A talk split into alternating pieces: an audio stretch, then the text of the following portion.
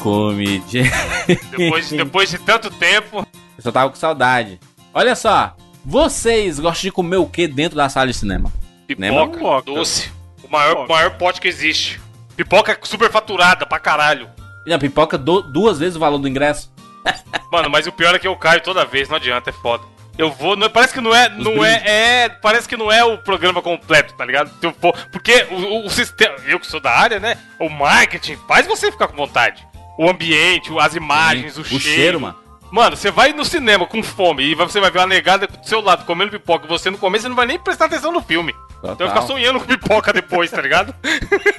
Não, eu acho que assim, de verdade, pipoca é obrigatório no cinema, cara. Não tem como. A experiência do cinema só é completa com pipoca. E, e isso que vocês falaram do preço é verdade. Eu fui assistir ao jogador número 1 um aí, essa semana. Se tu vai de família, tá lascado, hein, rapaz? Você é louco. Eu, mas eu gastei mais com 300 pipoca reais. e- mais com pipoca e refrigerante do que com o ingresso do cinema, que já não é coisa barata. Então, pra você ver, porque, tipo, é absurdo. Refrigerante também é uma coisa que, com o preço de um refrigerante no cinema, você compra uma garrafa de 2 litros, tranquilo. Uma não. Tem com umas três Porra, garrafas de se for o dolizão da massa, você compra um engradado, maluco. Pode crer, é verdade. Não, teve um cara. amigo que ele falou, ele, ele, ele falou pra atendente da, da, da Bomboniere, falou assim, ó, quanto é a pipoca? Aí ele disse assim, ah, a pipoca média é 12 reais. E a, e a grande é 13, sabe? É, é sempre a diferença de um real, Não, né? mas é, da de pequena novo, Que é pra forçar bagulho- você a pegar o grande, mas é lógico. Safadezas do marketing. É igual o- a TV a cabo, tá ligado? E O, o médio e o pequeno só existe pra você falar, ah, você acha que eu vou comprar médias? Se eu dar um real mais, eu pego o grande. O cara nem tem a pipoca média, tá ligado? O, o papel ou o balde médio. Nem existe. é só pra você se achar um espertão. Não, e aí, e aí o, o cara falou assim, caraca, 15 reais? Eu prefiro comprar um, um, um saquinho de pipoca no, no, no supermercado e fazer em casa. Aí o atendente falou assim, "Pois vai lá fazer. Vai lá, assiste o filme lá. Monta uma tela de IMAX na sua casa, compra pipoca na Americanas e faz então, caralho. Mas assim, o cinema em si, ele, ele fatura dinheiro com a Bomboniere, porque pode reparar, é tudo, você gasta mais na Bomboniere, se, se você for desses que vai lá, e, porque tem gente que vai no McDonald's e compra seu sanduíche, vai no calzone. Tem calzone aí? Tem, né? Ah, o lanche sim, lo- local não. Calzone existe. Não sei se você tá falando o nome de uma rede chamada Calzone ou Calzone. Isso, isso, isso. O nome de uma rede chama Não. não. calzone.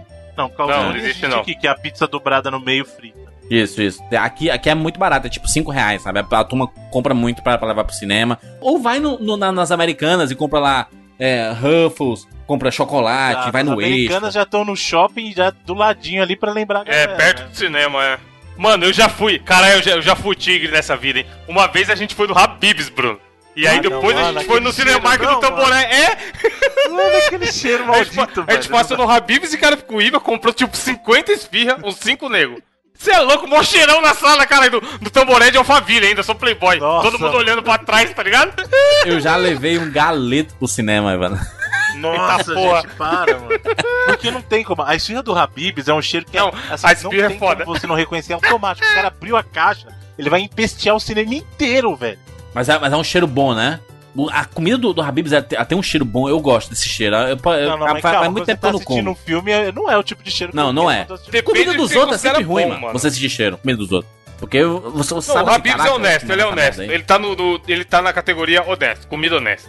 É, Não é a mas- desgraça, lixo, mas também ele não te cobra caro. Eu, eu já vi gente levando pizzas pro cinema e passando a, a caixa da pizza assim pra trás, assim, vai lá, gente, come aí. Aí todo mundo tirando um pedaço. É agressivo isso aí. O tigre não tem limites, mano. Eu lembro desse dia do Habibs, mas como eu ria, caralho. Amarradão, mandando ver as espirras e se foda o cheiro, tá ligado? Porque você tá incomodando, mano. É mancada, tá ligado? Uma coisa é estar no ambiente, tá todo mundo com a sua pipoquinha, o cheiro que vai permanecer naquele ambiente vai ser de pipoca. Agora puxa o tigre com a caixa com. Mano, meia centena de espirra. vai dar uma empesteada, tá ligado? Mas, mas, mas- mas, tipo assim, esse, esse, esse tipo de comida, ele dura os trailers ali, sabe? Tá passando os Sim, trailers, aí a tá, a pipoca turma é tá comendo isso, lá mano. e tudo mais. A pipoca, na verdade, ela nem, nem dura 10 minutos de filme, já, já, já não tem mais pipoca, É. sabe? É, Mas, mas. aí mas- eu desenvolvi uma técnica, Juras. Posso, Ih. posso falar? ah, Tem os lugares que tem a pipoca com refil, né? Tipo, Eita, porra. As, redes, as grandes redes tem, Cinemark e tal, tem lá o. o cara come desesperado. Aí o que acontece? Qual que é a vantagem do review? Você paga um valor e como o Evandro falou, é a vantagem do marketing. Você fala assim, ah, a pipoca normal é 15 a grande, mas se eu pagar 20, eu ganho um refil a mais. Tô levando duas grandes. Nossa, né? É. É muita vantagem. E na verdade é o custo de você montar uns 20 sacos de pipocas aí, né? Sim. Mas tudo bem. E aí, qual que é a sacada? Você compra uma, mas você não usa. Então, atualmente, o que, que eu tenho no meu carro? Eu sempre tenho uma mega sobrando, porque eu vou compro uma e uso a outra, porque eu não preciso sair no meio do filme pra pegar o refil, entendeu? Então eu Entendi. uso um refil na da vez anterior e compro uma agora. Aí, como eu já consumi essas duas, na próxima eu tô com um refil sobrando. Aí eu entro com o refil e sempre faço essa. Porque Caraca, o cara do já refil leva 10kg de pipoca pro cinema. É porque você. Senão você vai ter que sair no meio do filme. Entendeu? Entendi, entendi. Pra, entendi. pra pegar o teu refil. Então, como a gente. Exatamente isso. Como uma pipoca só vai durar o trailer, a outra é pra aguentar o filme. Porque aí todo mundo já comeu a primeira pipoca, então come um pouquinho mais devagar. Então, pra não ter que sair no meio do filme pra comprar outra, você faz esse esquema. Uma pergunta, porque como eu falei, eu caio consciente sabendo que eu tô caindo, eu vou lá e compro a pipoca superfaturada 32, 35 reais o combo, e se for, mas eu, eu optei por isso. Mas vocês caem no, no, no brinde do filme, o balde de pipoca do Star Wars, Ah, com não, 50 não. conto. Aí não sei o que, o copo do Vingadores, essas porra, porque aí tem uma galera que é vibrada nessas paradas. Eu, a única vez que eu peguei um foi acho que no primeiro Guardiões da Galáxia. Porque era o Copa e eu queria o copo do Guardiões da Galáxia. Mas, cara, não, eu não faço isso. Ah, mano, a menina sempre oferece, falou, filho, aí você já tá me dibrando monstro nessa pipoca, você ainda quer mais 10 conto. Eu uso meu copo do Habibs e se foda, caralho. Não, eu sou viciado nesses copos. Eu, eu sou viciado nesses. Aí, ó, nesse... o, Jura, o Jurandir alimenta essa indústria, ó. Eu alimento, eu alimento pra caralho. Esses baldes. Eu uso tudo, tudo de lixo aqui, por exemplo. O meu lixo aqui, ó. Do lado não, aqui é o aquele barulho. balde do Star Wars, por exemplo. Ele é o meu de Star Wars, cara. Eu vou te mostrar aqui, ó. É louco. Aquele do formato, formato Estrela da Morte. Todo mundo. Porra, aquele ali- Estrela da Morte. É, um, é uma rede de cinema específica. Então, mas, mano, vai se fuder. O bagulho é um plástico, só porque do formato Estrela da Morte vai cobrar 70 reais. Ó, Aí vou- não, aí não me pega, não. É, eu, eu uso de lixo esses baldes todos, mano. O da cozinha, o lixo, ele é o do filme Pixels. Caralho, que é outro lixo. Mas é, eu, eu, assim, ultimamente eu tenho comido só pipoca no cinema. E eu, como eu não bebo refrigerante tem tempo já, é sempre assim, a pipoquinha com água com gás. Meu, meu esporte é isso. Mas, cara, o que me incomoda muito é no meio do fucking filme, a pessoa pega aquele saco do extra, assim, sabe? E aí, e aí vai abrir o chocolate. Que tem duas camadas. Tem um pacote de chocolate e dentro tem, tem aquele alumínio, sabe? Ele. É igual o desenho do pica-pau lá, que o cara fica. Aí ele vai abrir os negócios do cinema, não é? Exato, macho. É inacreditável. Macho, eu- isso me deixa muito puto. Porque tem filme que pede uma imersão ali no meio, sabe? No começo eu até acho de boa, porque tá todo mundo comendo ali. Você não tem como dizer assim, ah, é porque eu não gosto, calem a boca, sabe? Mas, pô, no meio do filme, cara, é, é- eu acho, acho meio bizarro. Tem gente que poderia se preparar já, deixar bem me- meio abertinho assim, sabe? Dizer assim, cara, não vou atrapalhar o cinema dos brothers aqui do lado, então já vou deixar meio abertinho aqui pra só pegar o chocolate e tudo mais. Mas não, tem que colocar debaixo da cadeira, aí você- a pessoa se abaixa e fica lá procurando e mete na mão no saco. No saco, aí pega assim, aí, aí não acha, aí abre o saco, aí fica aquele barulho. Eu sou, eu sou o Zé no cinema, assim. Eu. Mano, uma vez eu fui o cara. Que hoje em dia a gente tá mais velho, né? Você vai pra ver o filme, você não vai pra zoar. Mas eu, eu já fui o adolescente que foi pra zoar. É. Aí uma vez o maluco gritou lá atrás: Dá pra calar a boca ô caralho! Rapaz, a gente ficou com na mão de um jeito que nunca mais usou ir no cinema. Porque aquele cara, ele tava pronto pra partir pro soco, tá ligado? Se continuasse a bagunça. E outra, ele tá, ele, ele tá com a vantagem que ele tá atrás de você. Ou seja, se ele vier Sim, com a você vai voadora na tomar, tua ele vai ver o que cabeça, aconteceu, é. mas mas é foda, é foda. Eu já né? fui, uma vez eu fui expulso. Eu fui expulso naquele Exorcista de Emily Rose. A gente tava Oh. com o capeta no corpo em homenagem ao filme. Mano, o cara. A sala, no, no, no tamboré de Alphaville, Bruno. A sala desligou, malandro, no Cinemark. Bum! Aí acendeu a luz. Te juro, juro por Deus, mano. Aí veio, veio o segurança, o gerente, só apontou pra gente assim, eu tava eu e meus dois amigos. E chamou. Aí a sala inteira, uh, sai daí, não sei o que, mata esses filhos da puta. Aí a gente saiu dançando, imitando máscara, tá ligado? que desgraça de vida, mano. Hoje em dia eu lembro que bosta. Gastei mó grana no ingresso, comprei pipoca pra ver tipo 10% do filme. a gente critica o comportamento adolescente, porque nós já fomos muito estúpidos como esses, essa turma assim, sabe? Então a gente sabe o que, que essa- esse povo faz, sabe? Porque é inacreditável essa, esse tipo de comportamento adolescente, sabe? Adolescente no cinema juntou amigos. Puta que pariu. Primeiro que é pesão na cadeira, né? Fica empurrando o pé, parece que, Sim. parece que quer incomodar Nossa, mesmo. Isso me irrita, mano do céu. Você tá sentado de boa, a pessoa fica com o pé na cadeira. nas suas costas, velho. E eles sabem que tá incomodando, eles sabem. O pior é quando é criança, porque é criança que você vai falar. Se o pai e a mãe não faz nada, você não vai bater na criança. Mas a vantagem de você tá fortinho e ter um pouquinho de cara de rato que nem eu, você dá aquela olhada pra trás e estufa o peito, o nego já fala, ih, caralho, o tigre vai caçar briga se eu não parar. Aí ele para, entendeu? Mas realmente me incomoda. Não, quando é criança, sabe? Quando é criança é fogo, velho. Então, aí você tem que olhar pro pai, pra ver se o pai dá uns tapas, porque senão... Então, mas é, tem pai e mãe é que não errado. tem consciência, aí já é. Você vai fazer o quê? Eu vou matar o moleque. É, tem como. Mas é complicado. Gente, sejam civis, sejam civilizados no cinema. Por favor. Tem, por favor. Por favor. Enfim, vambora. Eu sou Júlio de Filho. Eu sou o Luiz Nobre. Eu sou Evandro de Freitas. E eu sou Bruno Carvalho. E esses são 99 vidas.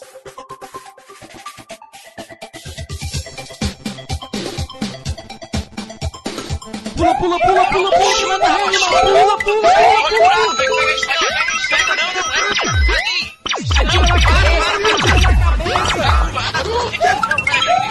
Esteta no gol, animal.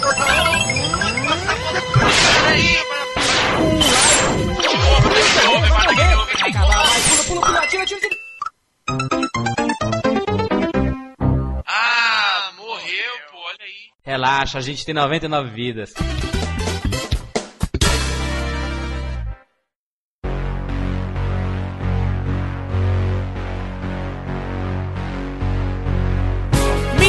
Estamos aqui juntos mais uma vez para mais uma edição do 99 Vidas. E desta vez vamos falar um pouco sobre cinema, rapaz, que é uma das nossas paixões.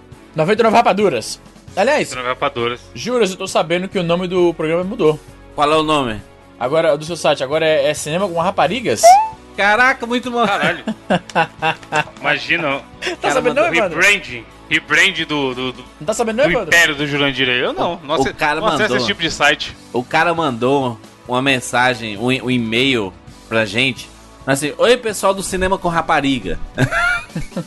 Nossa, mano. Macha, pro corretor é, É, é sugerir rapariga, É, ele deve estar escrevendo muito isso, sabe? pode crer. Ah, cinema com rapariga é ótimo. Vamos falar aqui no 99 Vidas, nessa edição especialíssima, sobre o 99 Vidas, o filme. Então, Noite na Vida o filme não seria o Detona Ralph? A gente já discutiu sobre isso aqui. Não, não, mas passou Exato. essa época. Passou essa fase já. Porque o Detona Ralph, no terceiro ato, ele esquece que é uma adaptação de um jogo de videogame, né? Do, do universo de videogame. Mas ele não é. É então, seu louco. Ele não é a adaptação de um jogo de videogame. Como que ele vai se lembrar que porra? Nesse sentido, o Ready Player One, por exemplo, é muito mais abrangente do que o Detona Ralph. O Detona Ralph é específico pro mundo dos videogames. Sim. O Ready Player One ele é uma ode à cultura pop. É diferente. Mas é todo dentro do jogo, mano. O Oasis é um jogo, mano. É um jogo online. Finaliza tudo com, com videogame. Então, não tem como ser outra coisa senão sobre videogames, né? Apesar de ter o escopo de cultura pop, né? Mas ainda assim é um grande jogo de videogame, né? Vamos falar sobre ele, né? Jogador número um que está nos cinemas aí. Toma já assistiu. E basicamente uma ode ao mundo dos videogames aí. Aliás, vocês leram um livro? Além do Easy Acho que todo, testou todo o mundo livro? aqui leu, acho. Sim, menos você. Todo mundo leu, menos você. juro. O Juras não leu? Não li. Eu não li. Caralho. O único que não leu foi o Jura. O negócio de um dia é ver figura, Izzy. Se ele, ele abriu na livraria, viu não tinha desenho. Pode crer, não tinha volta. desenho no livro, é mesmo. Na verdade, agora eu vou ter uma outra experiência. Porque, como eu já assisti o filme e o, muita coisa do livro é diferente, então, ao ler o livro, eu vou ter uma. praticamente um jogador número 1, 2. Eu acho que você vai se decepcionar, mas vamos ver. Mas por que. Easy, tu é uma das únicas pessoas que fala mal desse livro. Cara, a- a a- o teu mundo é muito pequeno, se eu sou o único criticando esse livro, cara. Eu falei uma das únicas. Provavelmente o pessoal esperaria ouvir essa. A última pessoa que eles esperam escutar isso é de mim, mas o Easy falou uma verdade em off. E, e esse, eu vou falar, a ver- não é- não é que eu não gosto do livro, eu, eu gosto do livro. Gosto. Hum. Mas eu não acho esse- ele é isso tudo que falam, o livro, tá? Né? Eu acho. O filme também não. O filme Já melhor que o livro. Eu acho o filme melhor que o livro. Muito melhor. E eu acho, eu digo mais, eu acho que o livro foi escrito já na intenção de fazer um filme. Porque Mas o foi? jeito que ele é escrito, cara, vocês vão lembrar, vocês que leram lá no primeiro capítulo, quando tá introduzindo lá o personagem do Harry dele falando do vídeo. Hum. Ah, avisa o pessoal que vai ter spoiler, né? porque vai ter spoiler. É, tá spoiler, Ah, tem que- spoiler. tem que. Tá liberado spoiler, né? Pelo amor de Deus. Você não, não viu nada aí? Ele tá descrevendo o vídeo do Halliday lá no livro. Ele termina a descrição da cena, ele coloca algumas referências dentro da cena, mas logo embaixo, não sei se você lembrar, no final do primeiro capítulo ele fala assim, ó. Na cena tal, acredita-se que eram as an- as anotações dele, sabe? Aham. Só que isso é muito chato, porque tá parecendo que ele quer falar assim, ó. No filme, isso aqui vai ser isso aqui, tá? Essa cena vai ser assim, assim, assim, assim, assim. Então, o, o Izzy chegou a mencionar isso e eu concordo com ele. Algumas referências funcionam muito melhor no filme porque ele não tem que ficar explicando. E no livro, acaba ficando um pouco maçante. Cara, no começo especialmente, no começo do livro, é difícil de você, tipo, são, que, umas 50 páginas, o Ernest Klein, que é o autor, falando, olha, eu manjo pra caralho dos anos 80. Lembra disso aqui? Lembra daquilo lá? Lembra daquilo lá? Uma hora cansa.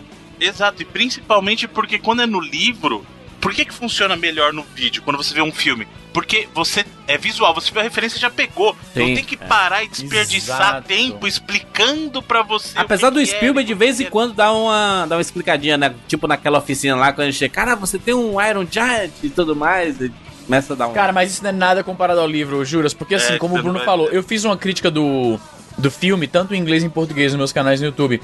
E eu falei exatamente isso que o Bruno tá falando, que no livro, a narrativa, ela tem que parar Ernest Klein começar a falar sobre um álbum do Rush, aquele filme, aquela, aquele seriado, aquela guerra. coisa e tal. E aí, o desenvolvimento dos personagens, a sua personalidade, a sua interação um com o outro, tudo aquilo para pra abrir uma coluna da Wikipédia com informação sobre um certo seriado dos anos 80.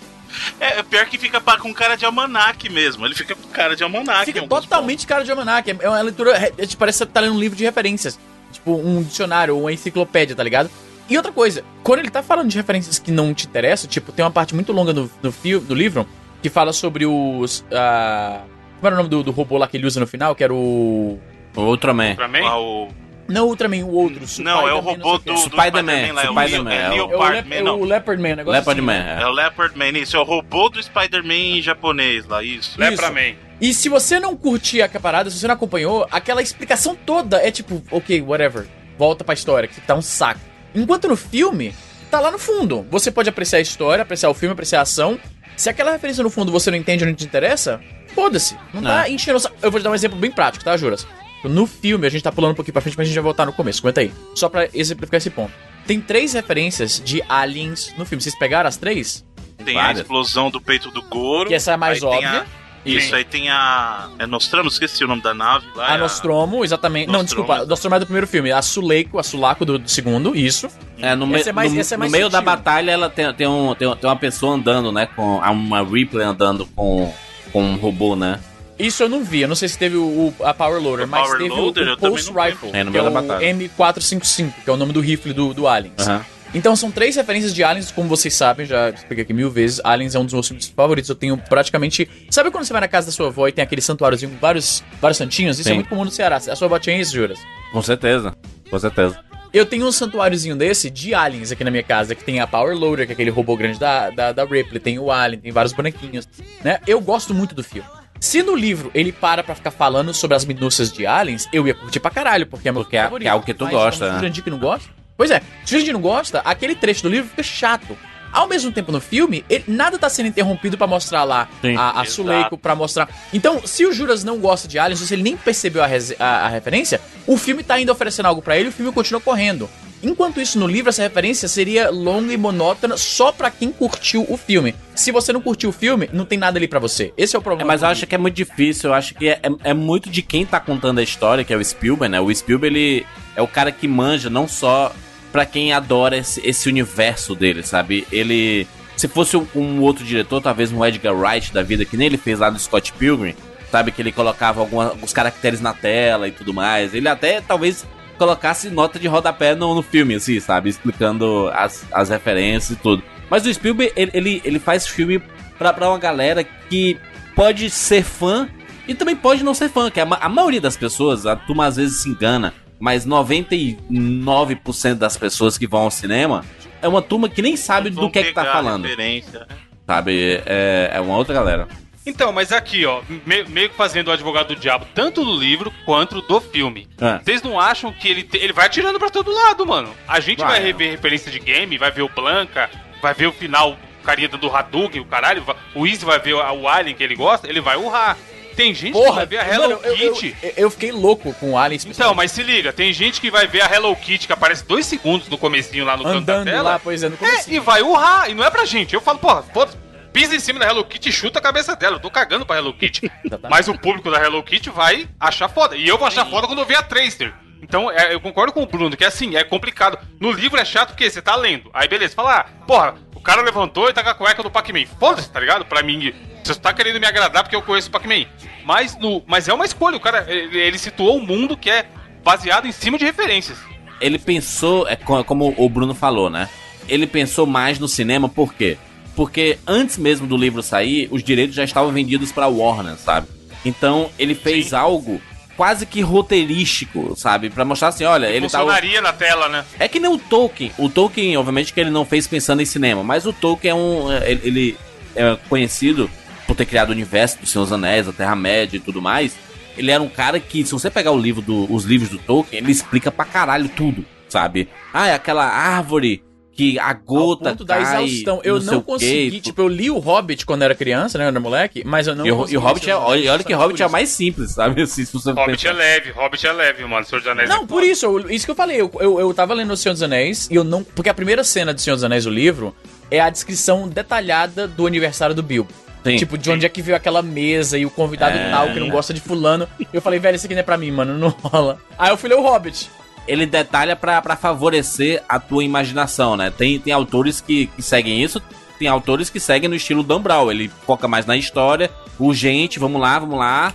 As coisas estão acontecendo aqui, apesar de detalhar em outras coisas. O Tolkien fazia em detalhar aquele cenário, porque como era algo que não existia, sabe? Então ele detalhava pra você formar aquilo na sua cabeça. O, aqui o, o Ernest Klein não li o livro, mas todo mundo fala isso, que ele fala as referências, porque não tinha como. Não tem figura, como, como o Evandro falou ali no começo, não tem figura. Então ele tem que dizer que o cara tem um cinto com o símbolo do Thundercats, entendeu? Então, mas aí beleza, se ele fala isso, se ele fala só, se ficasse só nisso, Júlio, beleza, ah, ele passou lá como o, o Evandro falou. Meu problema não é só a menção, porque ele tá mencionando ali pra ganhar você leitor, porque ele sabe pra quem ele tá escrevendo. É. Mas o problema é quando ele perde muito tempo descrevendo algo e como isso falou. Pode ser que pra alguém seja interessante, pode ser que pra outra pessoa não. Sim. E aí pra pessoa que não é interessante, aquilo fica maçante, entendeu? Então, se era só uma menção, ah, passou com a camiseta do Rush. Show. Agora, em comemoração ao grande álbum do Rush, esse álbum era importante por isso, por isso, por isso, tal, tal, tal, tal, tal, tal, tal, tal, tal. Aí ele começa a martelar em cima daquilo. Almanac, é. E aí quem não gosta, já era. Perdeu o cara. Entendeu? Aí o cara tem que ficar lendo o que ele quer passa. É que, sabe quando você tá vendo um negocinho, passa, passa, passa, passa, que eu quero ver o que vai acontecer depois? Eu acho que o, o livro perde por isso. O ritmo do filme é bom por causa disso. Você é visual. Você pegou, beleza. Você não pegou, o filme tá seguindo da mesma maneira, cara. Ele vai conversar com quem pegou e com quem não pegou. O livro não. O livro, aquele momento, ele já te perdeu. Entendeu? E aí vem um outra, uma outra coisa que eu quero falar que é importante, que o livro é muito fundamentado na cultura oitentista. Sim. O filme não. O filme tomou a liberdade de trabalhar num range muito maior. Então tem tanto referência ali é, dos anos 80 como é o que é baseado no filme, mas tem coisa dos 70, tem coisa dos 90. 90, tem coisa dos anos 2000. Coisa atual. A própria jogatina do Oasis lembra muito do VR e jogos que a gente viu desse tipo de, de realidade, né? Esses, esses MMORPG, sabe? Esse, esse, esse tipo de jogatina É, em porque quando ele comunidade. né? criou o livro também, já, já tava nesse contexto, nessa coisa da realidade virtual. Esse mundo virtual Sim, já, sim. já era algo que tava em voga. Mas você vê muita referência ali. Então, o filme tomou essa liberdade de ser um pouquinho mais amplo e eu acho que isso funciona em benefício do filme. Porque nem todo mundo vai pegar é, referência dos anos 80, mas alguém pode pegar uma dos anos 90. Sim. Alguém pode jogar uma referência dos anos 2000. E é interessante também, Bruno, que esse livro, ele, ele faz meio que parte de uma história recente que a gente tá vivendo, que é o quê? O lance do de ser geek, ser nerd hoje em dia é moda, né? É. Vingadores tá aí, os maiores, as maiores bilheterias são filmes de heróis, são filmes nerds. E ele foi lançado bem naquele comecinho, o livro de 2011. E de 2011, 2012 pra cá foi quando a galera deixou de ter vergonha de ser nerd. Sim, De, é. porra, quero ter um carrinho do DeLorean, eu quero isso, eu quero aquilo. Ele, cara, foi um time fudido, tá ligado?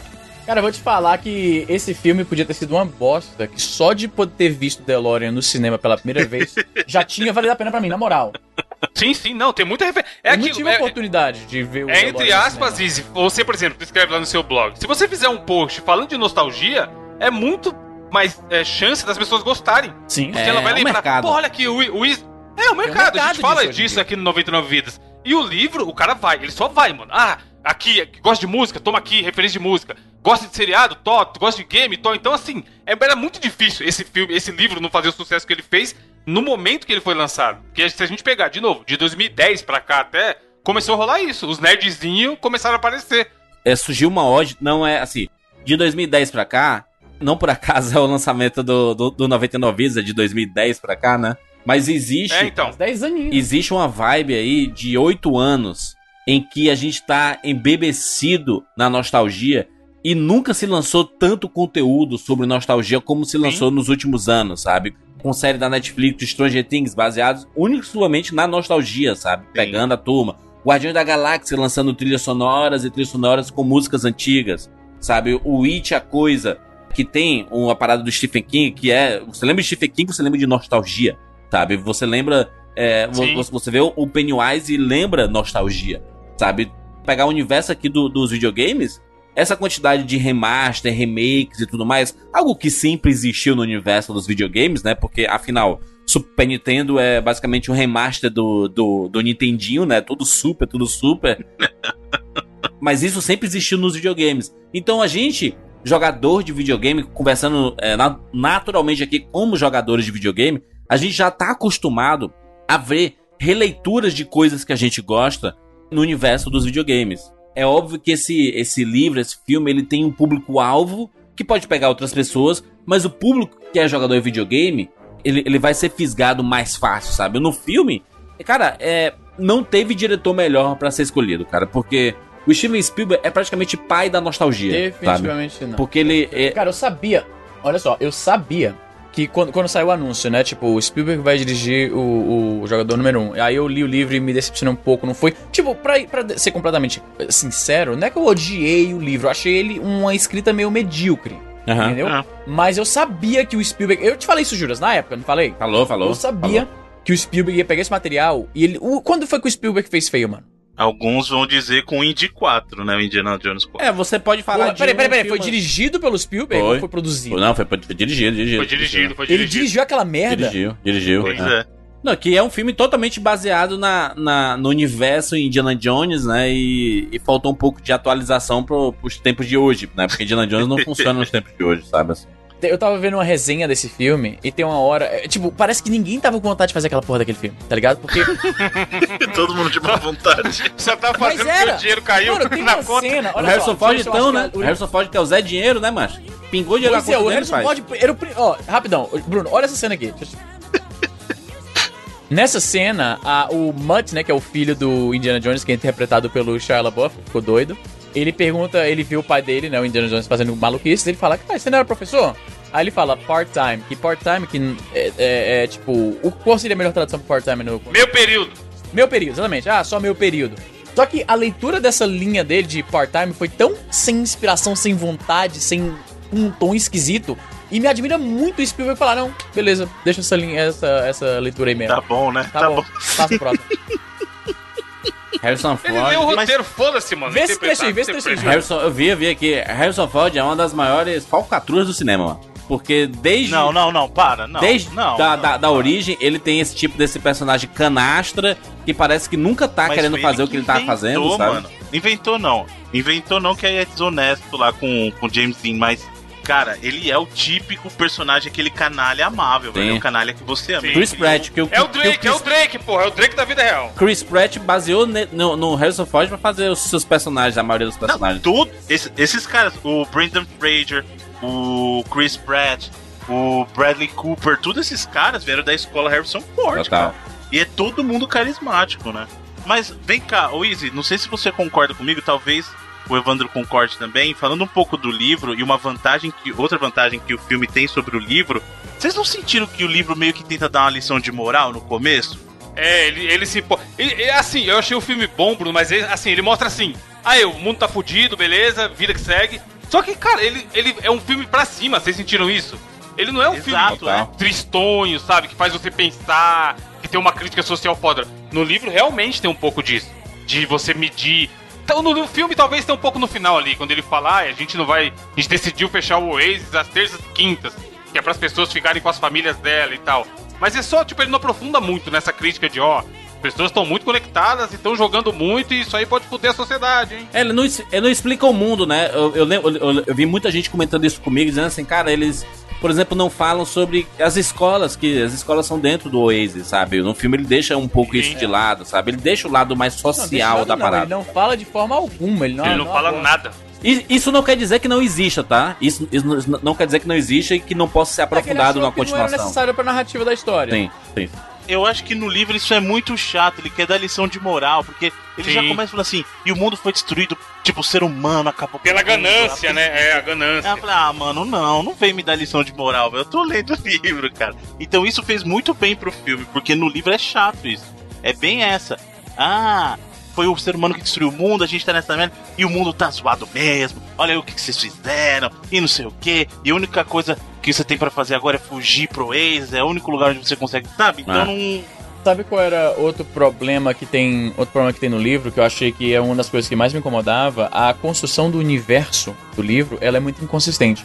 Porque no começo, ele dá a entender que a parada é Mad Max, tá ligado? Tipo, Ninguém pode nem sair na rua, a gente Exatamente. fala, né? que passa dois caras na moto e come teu cu e tal, ele... O ele Rio de, fala, Janeiro, o Rio de Janeiro tá desse jeito aí. filho. mas ele fala, o- o- ele fala que ele tem Dois caras de na moto, da mano. Ouvintes do Rio, ó. Contem pro Izzy o que acontece quando vem dois caras na moto. Não, mas então, em mas é Fortaleza isso, ele tá muito fala diferente não, viu? Ele fala nesses Aí, termos, tá ligado? Ele fala que, tipo, ele fala que ele evita sair de casa porque ele pode ser roubado ou pior, deixando bem implícito que, tipo, estão até estuprando as pessoas no meio da rua. Então é um, é um. Tipo, quando eu começo a ler o livro, eu imagino uma parada bem punk mesmo, bem Mad Max, bem cyberpunk foda.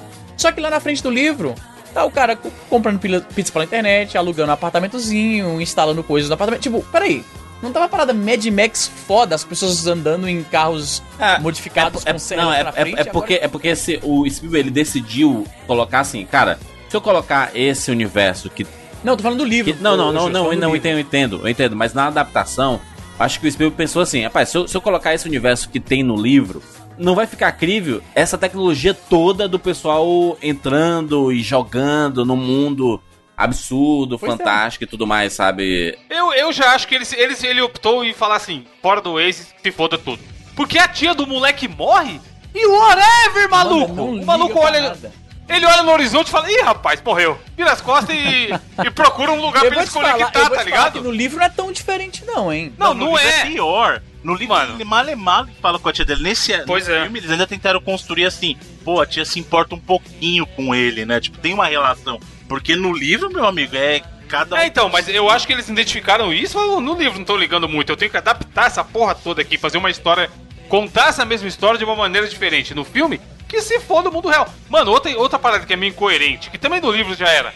O, a empresa do mal, ela é do mal porque sim. Ela quer, ela quer dominar o Oasis, tal qual o mundo inteiro quer dominar o Oasis. E aí a polícia não existe. A polícia convencional, a PM, o Capitão do Nascimento, não existe, foda-se. A empresa do mal tá andando com drone pelas ruas, caçando a negada e atirando. E ninguém Tirando a finge. revelia. ninguém É, e foda-se. né? Aí no final a polícia aparece, caralho! Pra prender o cara, tá ligado? A trama principal, ela não faz o menor sentido porque é o seguinte, a IOI, né, que é a Innovative, uh, Innovative Online Industries, acho que é o nome? Sim. Não é isso? Innovative isso In- Online Industries. Ela, ela quer ganhar essa... A gente explicou a premissa do livro no começo, que eu acho que, de repente, a gente Não, tá a gente- pra caralho. A gente tá na loucura. Quem, não, quem, não, quem ouviu e não assistiu, não, não, não leu, tá perdido. Basicamente, em Jogador número 1 se passa no ano 2045, então é uma ficção científica em que existe um ambiente virtual barra MMO, barra rede social chamada Oasis, né? Que era inicialmente um jogo, mas hoje as pessoas fazem tudo nele, meio que como um Second Life. Eles têm lá, como o Judas falou, eles vão pra escola, na, a esco- o sistema de escola pública é dentro do Oasis e tal. O cara que criou esse ambiente, que chamava James Halliday, ele quando morreu, ele deixou um vídeo, né, pra, tipo um vídeo testamento pronto pra ser transmitido pro mundo inteiro que tava dentro do Oasis, falando, olha, eu escondi aqui dentro sim, ah, três chaves, né, porque você achando as três chaves, você vai abrir um, um easter egg, um ovo de Páscoa, que é algo que um programador esconde dentro do jogo, e aí você vai ganhar controle sobre o Oasis, né, e você vai herdar a fortuna que eu acho que no, no filme eles citaram como 500 bilhões de É dólares. meio trilhão, eles falam no filme. É, 500 meio bilhões de dólares. Isso, e aí no, No livro era um é pouco dos- menos, acho, mas não importa. É mais de 100 milhões, ele fala. Ele é, é aquilo lá. E- Mas in- independente do dinheiro, o cara ia virar É, Deus da porra O toda. cara ia ganhar Isso, muito do dinheiro, né? Se no livro era só 100 milhões, fica ainda mais sem sentido, porque olha só. Aí qual é- o, o antagonista principal da trama é uma empresa chamada IOI, né, que é a sigla de Innovative Online Industries, e eles estão usando Ah, não, não é milhão, não, bruta. Desculpa, é bilhão. É, acho que é 100 ou 200 bilhões no livro. E aí no filme são 500 bilhões. É. Não, mais, 100, no filme 100 é milhões mais. não dá pra fazer Ai. nada, não, mano. Pois é, 100 milhões não tinha como justificar o que essa empresa tá fazendo. Porque olha só, pra ganhar essa. É, pra, pra ganhar essa competição, né, você tem que saber muito sobre anos 80, sobre os jogos, a cultura, os filmes, seriados, tudo isso. Por que, que o James Halliday fez isso? Porque se ele ia dar o- a criação dele pra alguém, ele queria que fosse alguém que entendesse ele, alguém que fosse como ele. Faz até um certo sentido. E aí essa IOI, como eles têm muitos recursos, eles contratam vários Mas uma farm, né? é, eles criam uma farm pra, com várias pessoas que são especialistas em tudo isso pra tentar ganhar o, o concurso meio que na força bruta. Nada que a China não faça, né? Tem muitos chineses aí é, que a China tem. faz algo parecido Tem com isso. pra evoluir personagem no League of Legends, pra evoluir no Warcraft, pra vender no mercado negro, essa parada, esses personagens evoluídos e tudo mais. É, é bem normal. É, mas é, é bem isso mesmo. Ah, eles fazem. ah, eles basicamente contratam várias pessoas, e aí as pessoas que são os caçadores desse ovo ah, de Páscoa do Halliday, que eles chamam de Gunters no Isso. livro, eles desprezam a IOI porque eles estão fazendo de uma forma não muito honrosa, né? Eles estão meio que trapaceando, usando muitos recursos pra vencer a competição. Alguém que jogou Magic semi-profissionalmente boa parte da vida, eu entendo esse sentimento, porque, por exemplo, tinha um jogador humilde que tentava bolar suas próprias estratégias, e tinha o cara que tinha muita grana filho de papai, que só comprava os decks que estavam ganhando torneios lá fora e usavam esses decks pra ganhar torneio na nossa competição local. A Sim. gente não gostava desse cara, entendeu? Então eu entendo bem esse sentimento. Eu participei de uma cultura bem similar. O problema com essa premissa é o seguinte: a IOI no livro no filme, eles matam pessoas, eles fazem atentados terroristas, eles fazem altos tipos de coisas A que porra toda. É. se o cara, se a empresa já é gigante, já tem todo esse dinheiro, tem uma força policial paralela e tem a vontade de cometer esses, esses atos, pra que ela precisa de um, de um- Mano, invade a porra da IOI e toma essa merda e acabou. Inventa um pretexto, entendeu? E pronto. É, foi o que eu falei. Os caras que estão na rua com drone atirando em vagabundo. É, Porra, mano, pra eles- que eles eles- precisam cara, ganhar um por que que- concurso dentro do jogo? Não, mas é porque eles precisam das ações dele. Eles precisam das ações do Halliday Mano, pra assumir o controle. Mano, entendeu? se o cara. Não, mano, se o cara tá, tem a grana, tem a- essa força inteira, ninguém tá se opondo ao que eles estão fazendo, foda-se, inventa um pretexto, invade essa porra e toma essa merda de com força. Entendeu? Não, mas não toma faz. Puxa o cabo do servidor do Olha só. da empresa, porra, invade a empresa e fala: essa porra aqui é nossa agora. Transfere isso aqui pra mim, passa aqui pra mim. Pronto. Se os caras estão dispostos a matar pessoas, a cometer terrorismo, Mas não... não- faz sentido que eles vão se submeter. Não, mas- Bruno. Mas eles fazem isso de forma clandestina, Easy. Eles fazem de forma mas clandestina, eles mano. explodiram um prédio, Júlio. Drone na rua. Clandestino, é, na frente de clandestino. Não foi gente. eles assim, gente, Não foi importa, nós que mas- matamos. Juras, não importa, bicho. Entenda o seguinte: se você tem o dinheiro e a malevolência e os meios de tomar as coisas à força dessa forma, de matar pessoas, de cometer atentados terroristas, é como se o, o ISIS, o Estado Islâmico, eles querem muito atacar os Estados Unidos, querem dominar os, os Estados Unidos. E a forma deles fazerem isso, apesar deles fazerem atentados terroristas e explodir as coisas, é ganhar um, um concurso da Elma Chips que vai então dar a eles. É, contra o Trump. Não, o Kim, Kim Jong-un quer, quer, quer pegar o, a SpaceX, tá ligado? Aí ele vai ficar brigando de para o ímpar contra o Elon Musk. Exatamente. Não vai, mano. Se ele, se ele for meter o louco, ele vai meter o louco. Mano, se uma organização terrorista que tem todos esses recursos e a vontade e, e os métodos de fazer essa tipo de putaria, não tem porquê. Tem um trecho no livro que o Wade, né, que é o protagonista, ele fala assim: ah, se eu fizer não sei o que, não sei o que, eles não vão poder fazer não sei o que, porque isso aí seria ilegal. Tem uma parte no livro que ele literalmente fala isso. Eu falei, mano, É. eles explodiram um prédio inteiro pra matar só você. Você acha que uma. Alguma questão legal vai impedir eles de, de fazer isso ou aquilo? É, tem algum. Isso, é, isso aí que eu tô falando. Eu entendo que você tá falando, que assim, tem alguns erros de consistências que assim. Em alguns momentos Isso. eles estão dispostos a tudo. Aí do nada eles falam, ah, não vou te matar porque vai dar uma repercussão ruim. Porque ele fala Exatamente. isso. Ele fala assim, ó, se eles me matarem, a galera vai ficar sabendo e vai ter uma repercussão ruim. Porque eu acho que o medo dele. Foda-se essa altura, mano. Então, assim, o que eu acho que assim, o medo deles é se os outros jogadores descobrirem, eles vão parar de jogar o Wave. Porque o plano maquiavélico todo do cara é. Não, é, o cara, o Sorrento lá, é, é o típico vilão do, da sessão da tarde. Tem. não, é, Mas mas, é. Que ele é ruim mas porque ele é ruim. Ele tá bem melhor desenvolvido no filme do que no livro, porque no livro é Também achei. Também achei. No livro ele é Não, pior. no livro é pior, mas no, mas no filme ele dá uma forçada. Aquela hora lá que ele tá apresentando pros acionistas. A mudança Não, que que a tá com não. Vai se fuder, cara, que plano de A bosta! gente pode colocar até, eu acho que é, 80, 60% de- 80% 80 antes de Pop-up, pensar banners em antes que as pessoas tenham epilepsia. Mano, que plano canalha, mano. Se juntar nós quatro aqui, a gente pensa em uma coisa melhor. Mas se você parar pra pensar, esse momento foi bem sacado. É, porque é o que a gente tem hoje. Vamos meter coisa paga aqui e o cara tem que pagar pra tirar. É os, os É. nossos premiums da vida. É uma versão caricata e exageradíssima. Mas é isso aí mesmo, é, um, um pay to play. Não, de novo, o Jurandir já falou isso aqui uma vez. Às vezes a gente compara, ah, esse filme tem cara de sessão da tarde, ou o personagem X, visão, vilão Y, tem cara de sessão da tarde. Não é uma crítica. A gente cresceu assistindo sessão da tarde, vários filmes de sessão A da gente tarde. viu tudo na são Sessão da tarde, Volta pro. Futuro, a gente Exato, viu? Goonies, É a proposta, Comigo, mano. tudo isso. O que é a fa- a família Patrelli lá no Goonies, mano? É a família atrapalhada, mano. Atrapalhões, Sim. total. Pô, mas se bem que tem uns momentos no Goonies ali que não é pra criança, não, do jeito algum. Eles são meio agressivos ali, às vezes. Sim, sim, sim.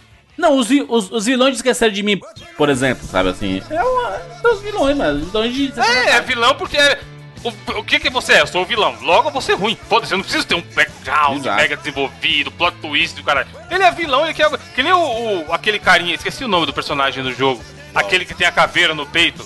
Ah, é o. O- Putz, como é Que que claramente é um I moleque Rock. de 10 O I anos. Rock, é. I Rocker. Outro cara que teve um papel muito melhor no filme do que no livro. Porque no Bom, livro, bom personagem do o filme. Irock mano. é só um é cara assim, trollzinho lá. É, um- é um É o trollzinho. Ele só quer ver o circo pegar fogo e ganhar moedinha, tá ligado?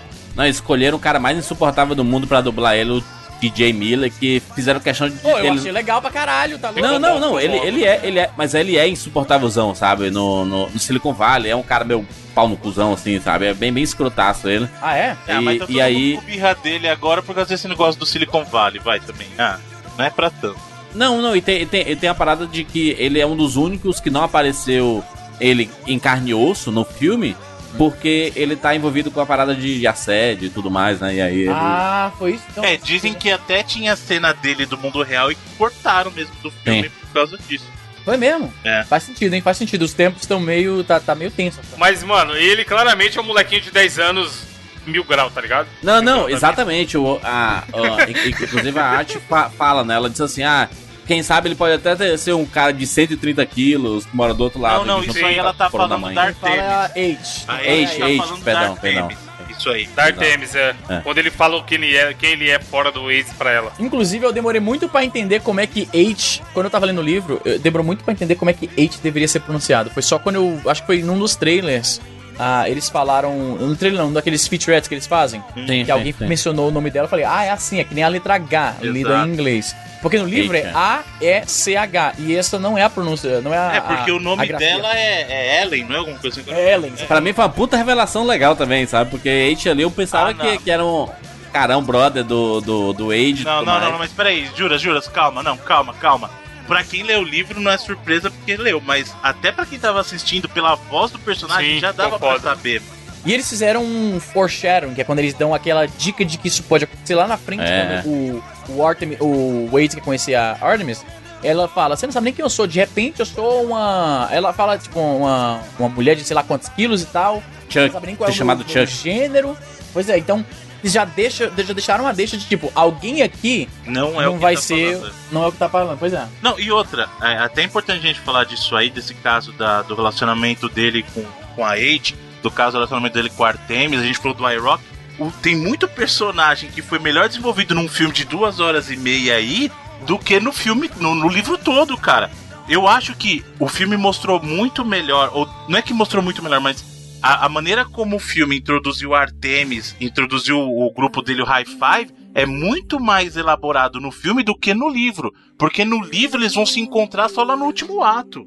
Sim, mas Na é, vida eles real, né? aparecem antes. É. Eles não estão juntos. e um deles morre antes. Tem, e- e um deles, do, do O High Five, né, que são os cinco É o primeiros... Daito que morre antes. É, o explicar Dark aqui, os. Hi-Fi ah, são os cinco primeiras pessoas, depois desses cinco anos de Egg Hunt, né, a busca pelo ovo escondido do Halliday, são as únicas cinco que conseguiram as chaves, né, as primeiras, na verdade, porque depois que eles conseguem várias outras pessoas... Descambou, ah, é. Um monte de gente descobrem. começou a achar. Pois é, ele orcutizou, depois que eles pegaram as três chaves, orcutizou.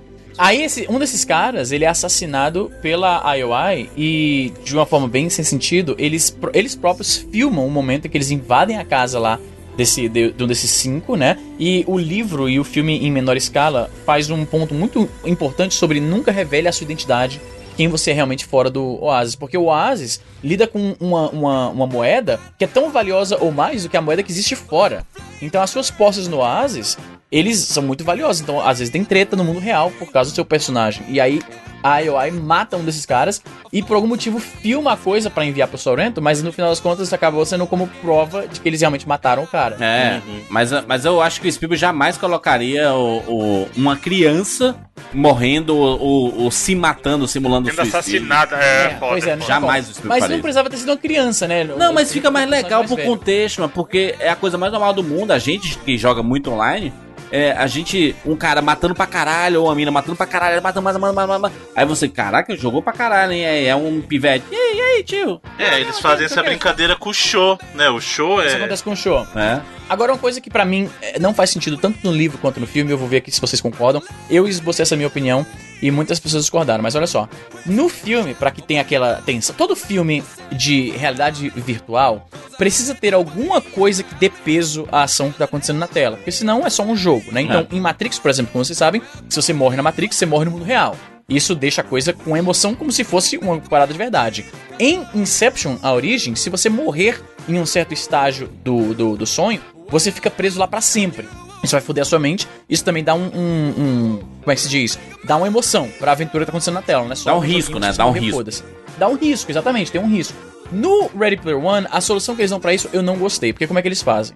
Se você morre no Ready Player One, no Oasis na verdade, você perde tudo que você tinha no jogo. Dark Souls Isso não agora. faz sentido. Isso não faz sentido porque o jogo tem PVP, que é jogador contra jogador. Como é que alguém jogaria uma batalha? um- é como se você fosse jogar um CSGO da vida e toda vez que você perde, tu perde tudo. Todo Mas é o Deve ter uma risco, aí limitação, É por isso que é uma questão. Mas é a regra é da- daquele mundo. Mas não faz sentido, velho. Imagina, pega qualquer MMO que o, o, o, o jogo. Pega o, o, o, o World of Warcraft, WoW. certo? Hum. Pega o WoW. Imagina que a regra do jogo é quando você morrer, você perde literalmente tudo que seu personagem tem. Como é que as pessoas iam jogar esse jogo? Como é que ia ter combate entre os jogadores? Ele é tentar não morrer, porra. E ficar forte antes de ir É, pro e aí a combate. recompensa é alta, entendeu? Tanto que o Percival, ele, ele é o coletador de moedas, né? Você, vocês estão tentando defender, vocês estão tentando defender uma premissa que vocês sabem que não, não faz sentido. Nenhum MMO funciona assim, porque senão ninguém Mas Easy, momento esse que aqui você- é uma evolução do, do, do MMO. E ele quer simular a Pra faz realidade. Ele quer simular. Mas, cara, pra mim nada. é, O meu ponto é o seguinte: ninguém. Mas participaria. o cara, eu, eu quero entrar no Oasis pra, pra surfar na onda lá de 250 metros que ele mostra no começo. Foda-se, eu não quero ter item, eu não quero ter moeda. Eu quero ter Nesse- experiência sim, de participar daquele jogo- mundo. Mas o jogo não E é aí? assim. Se o jogo fosse só isso, que nem eu jogo no meu VR aqui, que é só entrar no mundo virtual e se divertir, beleza. Só que vocês não estão entendendo. O problema é uma economia gerada, eh, se baseada num modelo em que se você morrer uma vez no jogo, você perde literalmente tudo que você tinha. Mas E nem qual que um seria a alternativa? Pensa o seguinte, eu, eu tô entendendo. Você perder apenas uma parte disso, como qualquer jogo. Quando você morre. Eu acho que jogo, deve ter uma limitação, mano. É porque não, não foi mostrado. Não foi mostrado no, no, no, no PVP lá, por exemplo. Se você Cara, realmente perde tudo, uma parada que sabe? não tem Não, mas, gente, Eu vou- como eu falei, o meu ponto é o seguinte: nenhum jogo funciona assim. Existe um motivo por isso. Porque ninguém jogaria um jogo assim. Ninguém investiria horas no Pergunta jogo. pra Qualquer morte da- perde. da- Mas o Oasis não é um jogo que Souls. Mas existe, ele não mano. perde só o dinheiro ou perde os itens Ele também? perde tudo, perde, Perde tudo. tudo, tudo. Você perde o progresso todo.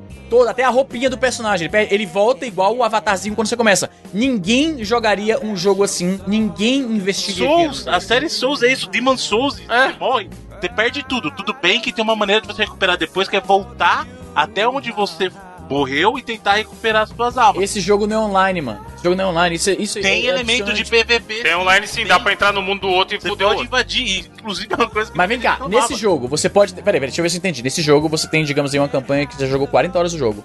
Tu morre uma vez e tu perde literalmente todo o teu progresso no jogo. vai ficar Eu duvido que onde seja. quer que Progresso não, item sim. Ah, aí, aí, ó. Não, não, não, não, mas calma aí. No Oasis, ganhar dinheiro é o progresso, não tem fase. O Resident Evil, se você não salvar, você morre uma vez, você tá game over, mano. Viver a experiência é o progresso. Juntar moeda eu não acho que é o progresso. Se você não salvar. Tá vendo que todo. Nenhum jogo. Cara, vocês estão tentando defender uma parada que não, Não faz é defender, não é defender, isso é o contexto do é o contexto do filme, justamente pra Aquele mundo um é assim. Meu ponto é o seguinte. Se você tira isso, Eu Isa, você tira o entendo- elemento que você elogiou que o Matrix tem. Bruno, Bruno, eu ent... Exato. entenda bem. Bruno, eu entendo por que, que eles acharam que isso era necessário pra criar tensão no- no- no- na história. Eu entendo isso. Só que quando se estabelece uma regra que não é internamente coerente, isso me dá uma. Me dá uma. um- eu- O tempo inteiro, quando Mas eles quem falavam falou de, que não é internamente coerente? Você tá trazendo pro nosso mundo, mas dentro daquele mundo ela pode ser. Aquele mundo é o nosso mundo, cara, com VR. Aquele mundo é o mundo em, que pessoas. O VR jamais vai chegar nesse nível, isso. Porque o VR vai quebrar e não, não, não, não, vai, não vai funcionar. O que, o, que, o que você tem no VR é, é uma cozinha no, no- no negócio.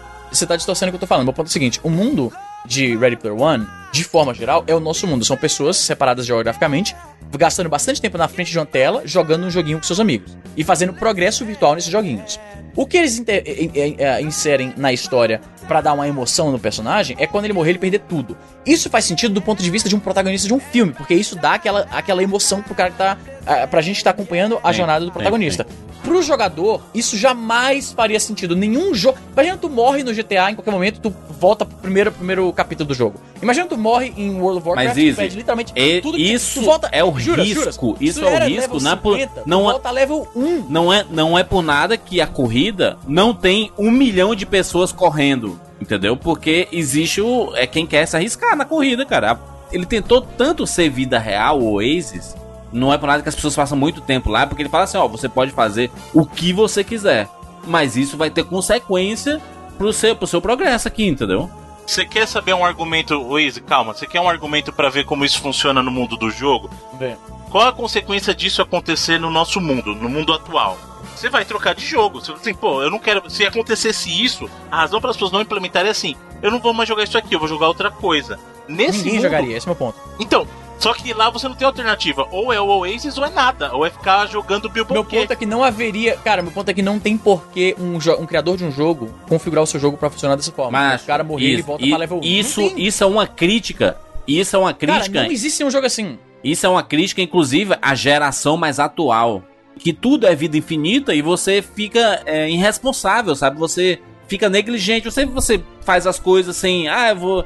Se eu morrer, eu, eu, eu vou voltar aqui do, no, no meu checkpoint de 30 segundos atrás. Sabe? É, é- é- na verdade é mais Eu, eu não diria que é uma crítica a isso, não, Juras. Eu diria que é o seguinte: é, é muito transparentemente, foi a forma que ele bolou pra que a, uma aventura dentro de um ambiente virtual ainda tivesse algum risco tangível. E eu entendo, é preciso criar essa regra, eu entendo. Só que quando, pra mim pessoalmente, quando uma regra é inconsistente com o universo em que ela existe, e o meu ponto é, nenhum jogo funciona dessa forma, que você perde, você morre uma, uma, uma, uma disputa com outro jogador e você perde o seu nível. Cara, ele volta pra level 1, perde as roupas do corpo, perde todos os itens, todo o dinheiro. Num universo em que aquele dinheiro virtual do Oasis é mais valioso do que o dólar, isso faria com que a economia fosse a coisa mais absurda, mais louca do é, mundo. como se fosse Você- Bitcoinzão, do né? nada você perde tudo. você- Sabe como, é que, sabe como é que funciona isso? Eu vou te dar um exemplo.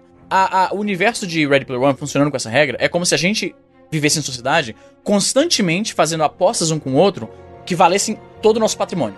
Toda disputa que a gente tem, qualquer discussão, qualquer argumento, qualquer coisa, por diversão, a gente fazendo ah, aposta que tudo que eu tenho no banco e a minha Ou casa. seja, no- ou seja, Izzy, você, pra entrar numa missão dessa, pra participar de uma corrida daquela, você não iria com um carrinho de mão empurrando esse, esse carrinho, né? Você iria evoluir no jogo pra conseguir comprar um carro, pra conseguir aprimorar esse carro e participar daquela corrida. É, gastar dinheiro de verdade, gastar muito tempo pra ir qualquer. Meu ponto é o seguinte: não existiria muita.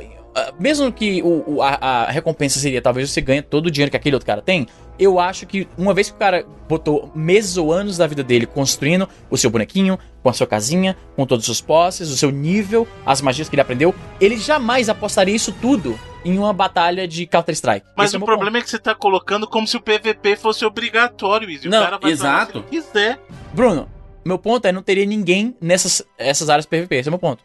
Ninguém que já gastou um bom tempo, e dinheiro e energia criando seu personagem, as suas postas no jogo, ninguém entraria. A pessoa Ué, fugiria. é porque o Wiz, não- o Wiz não joga online, fugiria. ele não, entende, ele não entende, não É, adianta. Evandro, me fala que agora qual é o jogo online quando você morre você volta pra nível 1 e perde tudo. Beleza, não precisa. Qualquer perda, qualquer perda. O jogo. O, o LOL. O LOL, o cara começa zerado, evolui o boneco e vai. Volta pra nível 1. Não volta. Não volta. Quando começa o jogo, você tá no É nível 1. por isso que a comparação não bate, porque nenhum jogo funciona daquela forma. Esse é Easy, GTA V, quando você joga online e, e- e você morre, a pessoa que te matou Você pega, teu o dinheiro, dinheiro. mas, mas, mas você vai perdendo, né? Se você for morrendo Você não perde seguidamente. dinheiro, você mantém o seu nível. No Oasis, você perde tudo. Literalmente tudo. Tu Sim. Apagou Mas nível no GTA progresso. e nada, mano. É a mesma coisa. Meu ponto... é- Cara, porque É você uma regra, mano. a história do jogo. É uma, é, uma, é uma regra do mundo. A Easy, aceita ou não aceita, é a regra do mundo dele, entendeu? Ia ter gente pra caralho se tivesse essa regra de existisse o Oasis. Porque o cara ia upar, aí ele ia falar, hum, tem um item fodão ali, só que se eu for ali eu posso morrer. Só que não tem ninguém. O primeiro que fosse, a galera ia começar a ir, caralho. Imagina aquela corrida da primeira chave, sabe? Que tem no filme, que não, é do mesmo jeito no, no, no livro, né? Mas aquela corrida lá, ela. Imagina se todo mundo pudesse participar de todos os níveis, sabe? Ia ter 100 milhões de jogadores na, na corrida, mano. Que é impraticável Então, isso. o que eu entendeu? penso é o seguinte, não, mas olha só, porque tu não leu o livro. No livro, a- o, o planeta, ele tem várias áreas repetidas ao redor do planeta inteiro. Então, na- se a gente fosse basear no world building que rolou no livro, né, na narrativa do livro, aquela corrida, ela tá acontecendo em vários outros locais Mas ele do mundo, fala no livro, ele fala que são várias ocorrências da corrida. Então, mesmo no universo do filme, deixa bem claro que assim, aquilo lá tá acontecendo o tempo todo. Inclusive, isso traz uma inconsistência muito grande que eu não sei, o pessoal não percebeu. Vocês manjam o personagem do Og lá, né? O Og Morrow. Sim. Sim. Ah, sim, sim, que mal aparece no... Time Peg. Então, aí no final eles têm um plot twist que isso não tem no livro, que na verdade ele era o, cu- o curador, O curador do museu do Halliday. do Museu do Halliday. Agora eu te faço uma pergunta. Como curador, se ele era o personagem do, do, do, do curador o tempo todo, e o museu tá aberto 24 horas pra qualquer pessoa que for pra lá, quer dizer que ele nunca dormia? Ele tava o tempo todo conectado? Então, eu... Pois é, é realmente... Eu tava tentando resolver esse problema quando eu... Quando Mas pode ser um bot, um botzinho. Pois é, eu tá acho que dormindo de repente é um bot. Os caras criaram E aí- puta universo e não conseguem criar um bot. É, vou dizer, viu, mano? É sendo jumentíssimo. Não, mas ele falou que ele era. Não, é, Não, é não, que- ele falou que ele era naquela instância. Ele tava lá naquela instância em que o Wade tava lá. De repente, de vez em quando ele pula lá porque tá entediado. O cara é bilionário, não tem o que fazer. E ele tem- sente saudade do amigo dele, ele se sente culpado pelo lan- lance lá que ele casou com a mina que o cara gostava, né? A Kyra. A, o Kira que pronuncia, eu não lembro agora. Kira, Ah, Kira, não Kira, Kira. não, Kira. E aí, de vez em quando ele tá lá e calhou aquela grande coincidência de que ele tava lá quando o Wade foi lá. E aí, quando ele não, foi de não, novo. não, sabe por que não é assim? Porque ele fala, ele fala, você aqui de novo. E no final do filme ele fala, eu estava lá com você. Ele não estava só na vez, porque assim, tudo bem, você pode falar assim, ah, o tempo todo era um bot, aí justo naquela hora que ele foi ver a Não, cena ele pode ser um bot e toda vez que vai. Porque ele fala, ó, o povo não vem mais aqui. No começo ficavam vindo pra caralho, depois viram que ninguém achou nada, abandonaram. Aí quando ele acha a primeira chave, que o- a biblioteca começa a bombar de novo. Isso. Tanto que na primeira cena ele vai sozinho. O cara podia estar lá, ter- como o Izzy falou, é um bot, ele tá entediado. A galera começou a ir, toda vez que vai alguém, ele vai lá. Ou também, por, por o Wade ter sido o primeiro a conseguir a chave, de repente, toda vez que o Wade aparecer, ele, opa, peraí, peraí, peraí. Desliga o bot, que eu É. quero, que, eu quero agora entrar nessa merda. Ele aqui. tava monitorando o Wade. Tava lá. Pô, no, no livro Provavelmente. é explícito que ele tava monitorando o Wade. Não, no livro é, mas no- não só o Wade. Tanto que no final do livro, ele que convi... ele que junta o pessoal, é o, é o Morrow que junta. Não, no final do livro, ele entra. Porque assim, no livro estabelece uma parada que não tem no filme: é que eles criam, tipo, salas de bate-papo virtual, né? Que são super fechadas, secreta, E quem gerencia é o Wade na, na- no livro. Isso. Exatamente, que é, é- é o esconderijo do Wade. Então tem lá. É que nem a garagem dele no filme, só que com o adicional que, tipo, é, é super secreto, super criptografado e só entra quem tem o convite. Né? Ele pode deixar ela aberta por um tempo, mas depois ele fecha. Que nem sabe um joguinho que eu tô jogando ultimamente que me lembra muito essas coisas de viver no mundo virtual? Ô, Bruno, que eu sei que você gosta. Animal Crossing. Uhum. No É. 3DS tem isso, a sua casa, a sua cidade, pode deixar aberta ou fechada, para as pessoas visitarem. E aí no livro tem uma reviravolta que o, o Og, né, o Ogden Morrow, que é o personagem, como o Juras falou, do Simon Pegg, ele tava, ele tem, ele é super administrador da- da- do, do sistema, então ele pode, ele consegue entrar em salas completamente fechadas, né? E aí ele surpreende os High Five, quando eles estão lá no momento de uma crise no final do livro, ele chega e basicamente oferece a solução pra eles, né? E aí ele revela que ele tava o tempo, depois que eles conseguiram a primeira chave, ele passou a meio que ficar monitorando os caras, né? E ele tava escondido lá no começo do livro, quando eles estão se reunindo na, nesse esconderijo do Age, tem um momento em que uma parada cai assim do nada e eles elaboram que, ah, foi um bug, foi alguma coisa e tal, mas na verdade era o próprio Og que tava invisível na sala e ele esbarrou em algum objeto virtual e ele caiu. Muita gente chamou. Interestelar. Sim. Muita gente falou, inclusive, que aquela moeda foi um Deus Ex Machina, assim, sabe? Do, do negócio. Não, sendo- mas tem no livro, é. tem no livro Tem também. A diferença é Tem como ele livro. ganha. No livro ele ganha numa partida de Pac-Man lá. Ele faz, ele joga um jogo perfeito Exato. de Pac-Man. Ele joga a partida perfeita e a, a ficha já tá lá, né?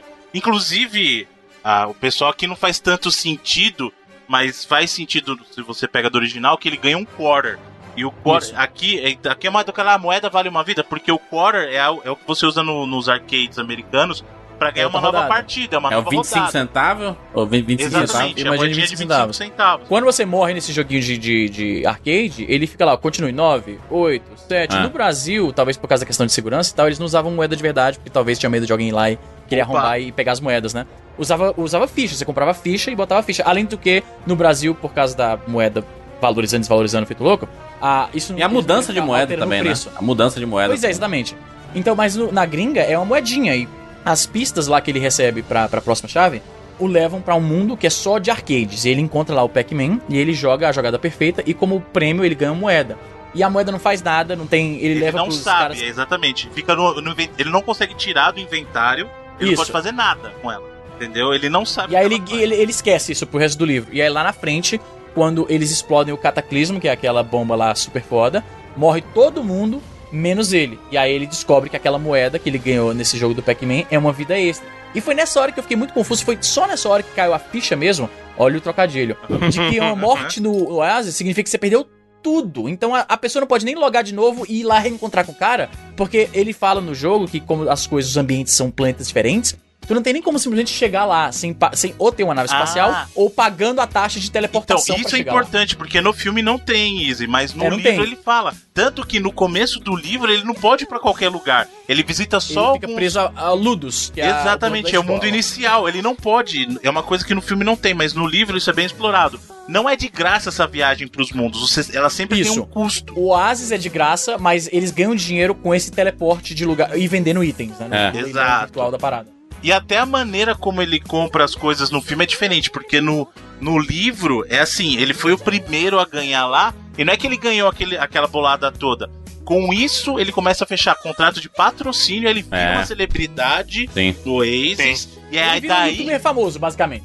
Isso, e é daí que ele consegue comprar as coisas. No filme, Não, não. literalmente, porque ele no livro, ele vira basicamente um youtuber mesmo. Ele tem um É? canal lá, que ele faz transmissões e tal, e ele. E aí cada, cada celebridade online diferente tem um canal que é baseado na sua personalidade. Então, por exemplo, a Artemis, ela tem um canal que tem um certo desenho animado que passa. E eu lembro que eu tava lendo o livro, eu fiquei pensando, mano, isso não ia funcionar porque é treta de copyright o tempo inteiro. Mas é famoso. E as pessoas pagam a ele pra assistir os live streams dele, em que ele fica comentando o desenho ou o jogo. É bem uma parada bem é, youtuber da- da- do próximo milênio mesmo. Twitch, Twitch. Tem- no filme eles até falam, né, que ela é uma streamer famosa e tal. É, ele fa... É. ele- ele- é muita gente critica a participação da, da Artemis, né? Que no, no livro ela é bem, bem mais desenvolvida e tem uma outro, outro tipo de Muito jornada. pelo e contrário. Muito pelo contrário, Juras. No livro ela é muito mal explorada. Ela some, mano. ela Tem um- desaparece. Ela, Ela some, é. No livro, a história é a história do Wade. É a história do Wade te contando aquele mundo ali. Sim, é. No filme, apesar de eu achar que desenvolve pouco também, mas ainda assim consegue ser melhor é que o muito livro, mano. melhor. Essa parte, por exemplo, dela ser líder Ela da tem uma missão, mano. Enquanto no livro ela só quer existe. ganhar o prêmio. Exato, no livro não existe essa coisa da resistência. No livro só fala assim: tem os Gunters que são caçadores da ALI, lá alguns deles são os caçadores de Sixers, né? Mas não existe uma, uma resistência organizada. No filme, colocaram ela como uma personagem muito mais forte do que ela é. Não, ela tem uma missão. No livro ela não Exato. tem uma missão. Ela não Ela tem tá só querendo o que todo mundo livro. também quer. Ela é só o interesse amoroso ali do, do Wade no livro. cara. Totalmente. Aliás, eu tenho uma. É crítica. sério? Ela é só isso? Eu ouvi todo É mundo só falando o contrário é disso, só- que isso, eles... Não, Não, mas tem, não, tem não, muita crítica do, do Ernest Klein de ser é, machista e tal, porque é mais um personagem que serve meio que como o, o, o prêmio Yeah. pro homem protagonista. E aliás, é só até uma frase que o Easy tava meio que encrencando com o negócio de perder o crédito, mas tem uma frase, um momento do livro que não se traduziu bem pro filme, que não funciona, que é aquela parte assim, ah, você vai se decepcionar, que ela fala que ele pode se decepcionar quando encontrar com ela na vida real. Aí ela vem falar na- no filme. Na hora que ele encontra ela, que é a. Como é que chama? É a Cook? Olivia Cook. É Olivia Cook. Aí ele, ela encontra com ele aí por causa daquela cicatriz dela, cicatriz marca, não é É cicatriz, uma, é uma marca de nascença. é uma marca de nascença. Aí ela fala assim: Ai, eu sei, não precisa falar nada, eu sei que eu sou feia. A Olivia Cook falando isso. Aí, tipo, ele fala como se fosse um sacrifício. não, não, eu não percebi nada, você é linda. Mano, Ele é zoado, caralho. Ele quer falar da mina que é mó não faz gata. sentido nenhum essa cena no filme. No livro faz. Porque no livro, quando ela fala isso pra ele, é que aí vem a coisa do Hollywood e ninguém fala nada. Mas no livro, o Wade é gordo, a Artemis é gorda, a Samantha é gorda e a Ellen Kate é gorda. E aí ela Tudo fala gordo. isso não é por causa É que da marca de nascença, é porque ela é gorda com a marca de nascença. É, ela é fora do padrão, mas Bruno, é o que o Juras falou um momento atrás, aí, na época do. que a gente comentou na época, parece que a gente tá gravando há semanas. No momento que a gente falou do assassinato do menino.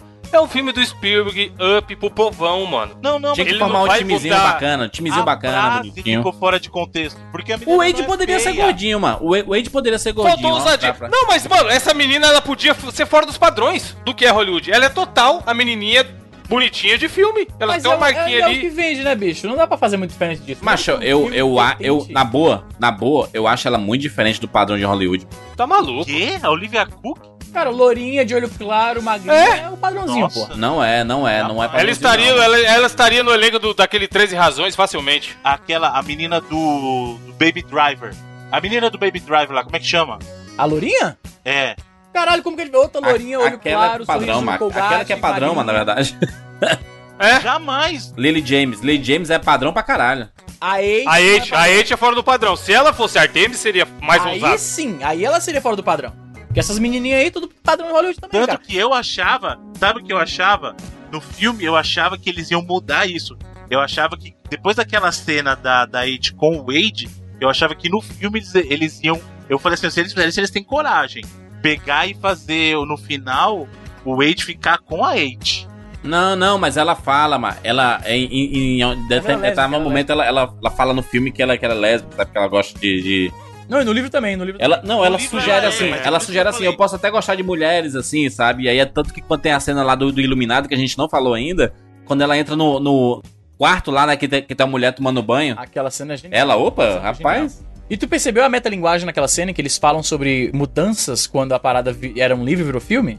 Ah, não, sim, sim, a discussão deles. Ah, que a adaptação, que é até que eles falam assim, a criação do cara que não gosta, tá, tá falando justamente. É, a referência, né? Pois é, eles estão falando de quando o, a- o livro vira filme, algumas mudanças que acontecem e tal, e aí que eles descobrem lá aquela salinha, enfim. Ah, isso eu achei interessante porque é meio metalinguístico, porque também é, a a própria obra que tá fazendo esse comentário é um filme que era um livro e teve Exato. que ser mudados muitas coisas. Uma das coisas que mudaram, que não aborda no, no filme, porque aí ficaria muito longo, mas interessante, é que tem um momento no livro em que o Wade ele fica ah, completamente louco, em que ele quer achar, ele quer focar no- na, na, na busca do ovo, quando a, a, a Artemis meio que termina com ele, né? Bloqueia ele, não quer mais falar com ele e tal. Aí ele fala, então foda-se, vou focar aqui nessa merda aqui. Aí ele, ele decide que ele tá muito gordo, comendo muita porcaria, e ele quer se exercitar. E aí ele se exercita dentro do Oasis, entendeu? Ele, ele, ele cria um sisteminha lá que ele não consegue entrar no Oasis mesmo, a menos que ele passe um certo tempo Sim. antes se exercitando Se dentro de um programinha lá. Exato. É, muita gente falou isso, né? Que ele era o nerdão do Oasis e não foi tão explorado isso no filme, né? Não, ele fica nerdão foda, que ele, tipo, ele raspa todos os pelos do corpo pra, ter que, pra não precisar tomar banho com tanta frequência. Ele compra uma sex doll, maluco. Essa parte é fogo. Mas essa aí a gente sabia que não é pro filme, né? Essa aí não tinha É, isso aí não tinha como ir pro filme. Ele tem um tempo, Juras, que ele compra uma sex doll e aí tem uma boa. Tem umas boas páginas do livro explicando, tipo, como é que funciona. Que processo. você compra. é, o processo, você compra a boneca e aí ela é interativa e aí você usa o, o, o seu VR quando você tá comendo a boneca. Então você pode projetar na boneca personalidades famosas e tal. Aí. E ele fala que ele curtiu por um tempo, mas depois ele achou que tava simplesmente se masturbando de uma forma mais cara. E aí ele fala que sentiu vergonha. É, Ele elaborou bastante isso aí até. Deixa eu perguntar pra vocês aí a relação entre o Halliday e o, e o Og. Vocês têm essa impressão de que era Steve Jobs e Wozniak ali? É óbvio, porra. Sim, total, desde o livro. Só que quem venceu já- foi o Wozniak ali, o Halliday e o Wozniak. Eu diria que o Ozzy venceu mesmo. Ele tá vivo ainda e nu- nunca foi odiado. Não, não, não, era. venceu. Era É bilionário. como se o Steve Jobs tivesse saído da Apple e o Wozniak tivesse sido o grande líder da, da Apple, entendeu? Assim, esse, esse sentido. Não, pô, que mas no livro foi. Não, pô, mas no livro, no livro e no filme é isso também. O, o Og saiu e o Halliday que ficou como o CEO da parada. Foi, é totalmente Steve Jobs. Eu tô fazendo a inversão do. do, Ele do tá invertendo isso. a Apple. Eu tô, tô invertendo a Apple. Porque o Steve Jobs virou grande. A, a, a, a grande face da Apple, né? E o Wozniak ficou de cantinho e até que ele saiu, né?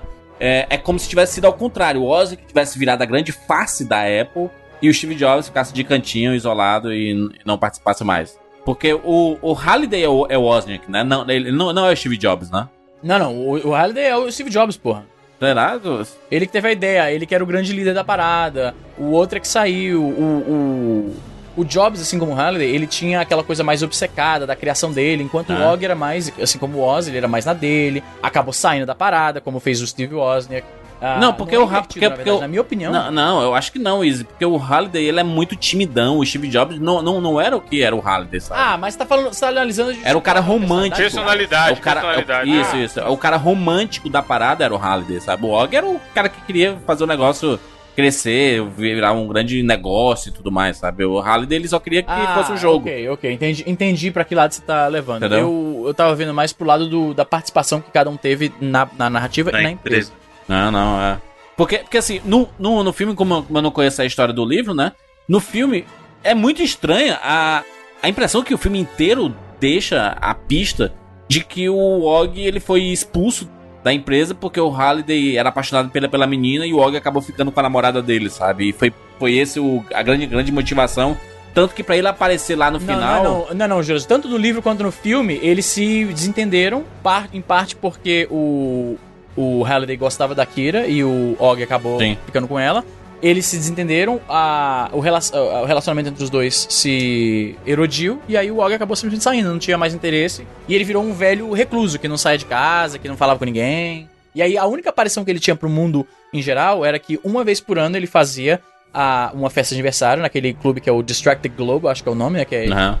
Inclusive, no- isso foi um dos relacionamentos que foi melhor explorado no livro do que no filme. Porque no filme a gente só vê o relacionamento deles como adultos. E os dois no livro, eles se conhecem desde criança, né? Sim. Então, assim, tem uma. A construção do relacionamento dos dois no livro, ela é muito melhor trabalhada do que no filme. Né? Apesar de que, assim, eu acho que isso faz bem pro filme também, porque ia perder muito tempo contando coisa do passado. É. E eu acho que isso não ia funcionar, talvez, tão bem. E a mudança da, da- da- das chaves, porque são diferentes, né? A, a busca da, é das chaves. totalmente diferente. Isso é a melhor mudança, né? Eu acho que te falar fez o um favor pro filme também, isso aí. Cara, o maior problema que eu tinha com o livro é o fato de que ele é extremamente, assim, previsível. Porque é o seguinte, Juras, no livro, os três desafios são basicamente a mesma coisa. Que é vencer um jogo de arcade e citar um, um- um filme, basicamente. Aham. Esses três jogos eles têm que, ele tem que ganhar. Não, não né, é, que o- assim, Izzy, calma, não é. É, o Izzy tá simplificando pra tem caralho tem as também. charadas, O primeiro- o Tem os portões, ó. Tem os três portões que tem no livro e eles simplesmente falaram: foda-se, não vai ter essa merda no filme. Isso. Foi uma decisão. O primeiro é a partida de Dungeons and Dragons, e aí depois vem Sim. a partida de Joust. Não, não, não, não. Não era a partir do Dungeons and Dragons, tá louco? Ele descobre. A pista era um compêndio de Dungeons and Dragons. E aí ele acha o primeiro desafio, que é a partida de Joust o- contra aquele- o vilão lá, contra, na Mas tem- verdade, não tem contra o partida de avatar do Halliday. Ah, Nara. Não era isso? Isso, não, não, não, não. É o Lich, o avatar do Halliday aparece quando ele ganha. Ele. ele o, o Lich lá, que é o Rei Bruxo, desaparece, aparece o avatar do Halliday. Não tem D&D, cara. É a primeira. Porque tem as pistas e as pistas o levam a um arcade, no caso, o arcade de Joust, né?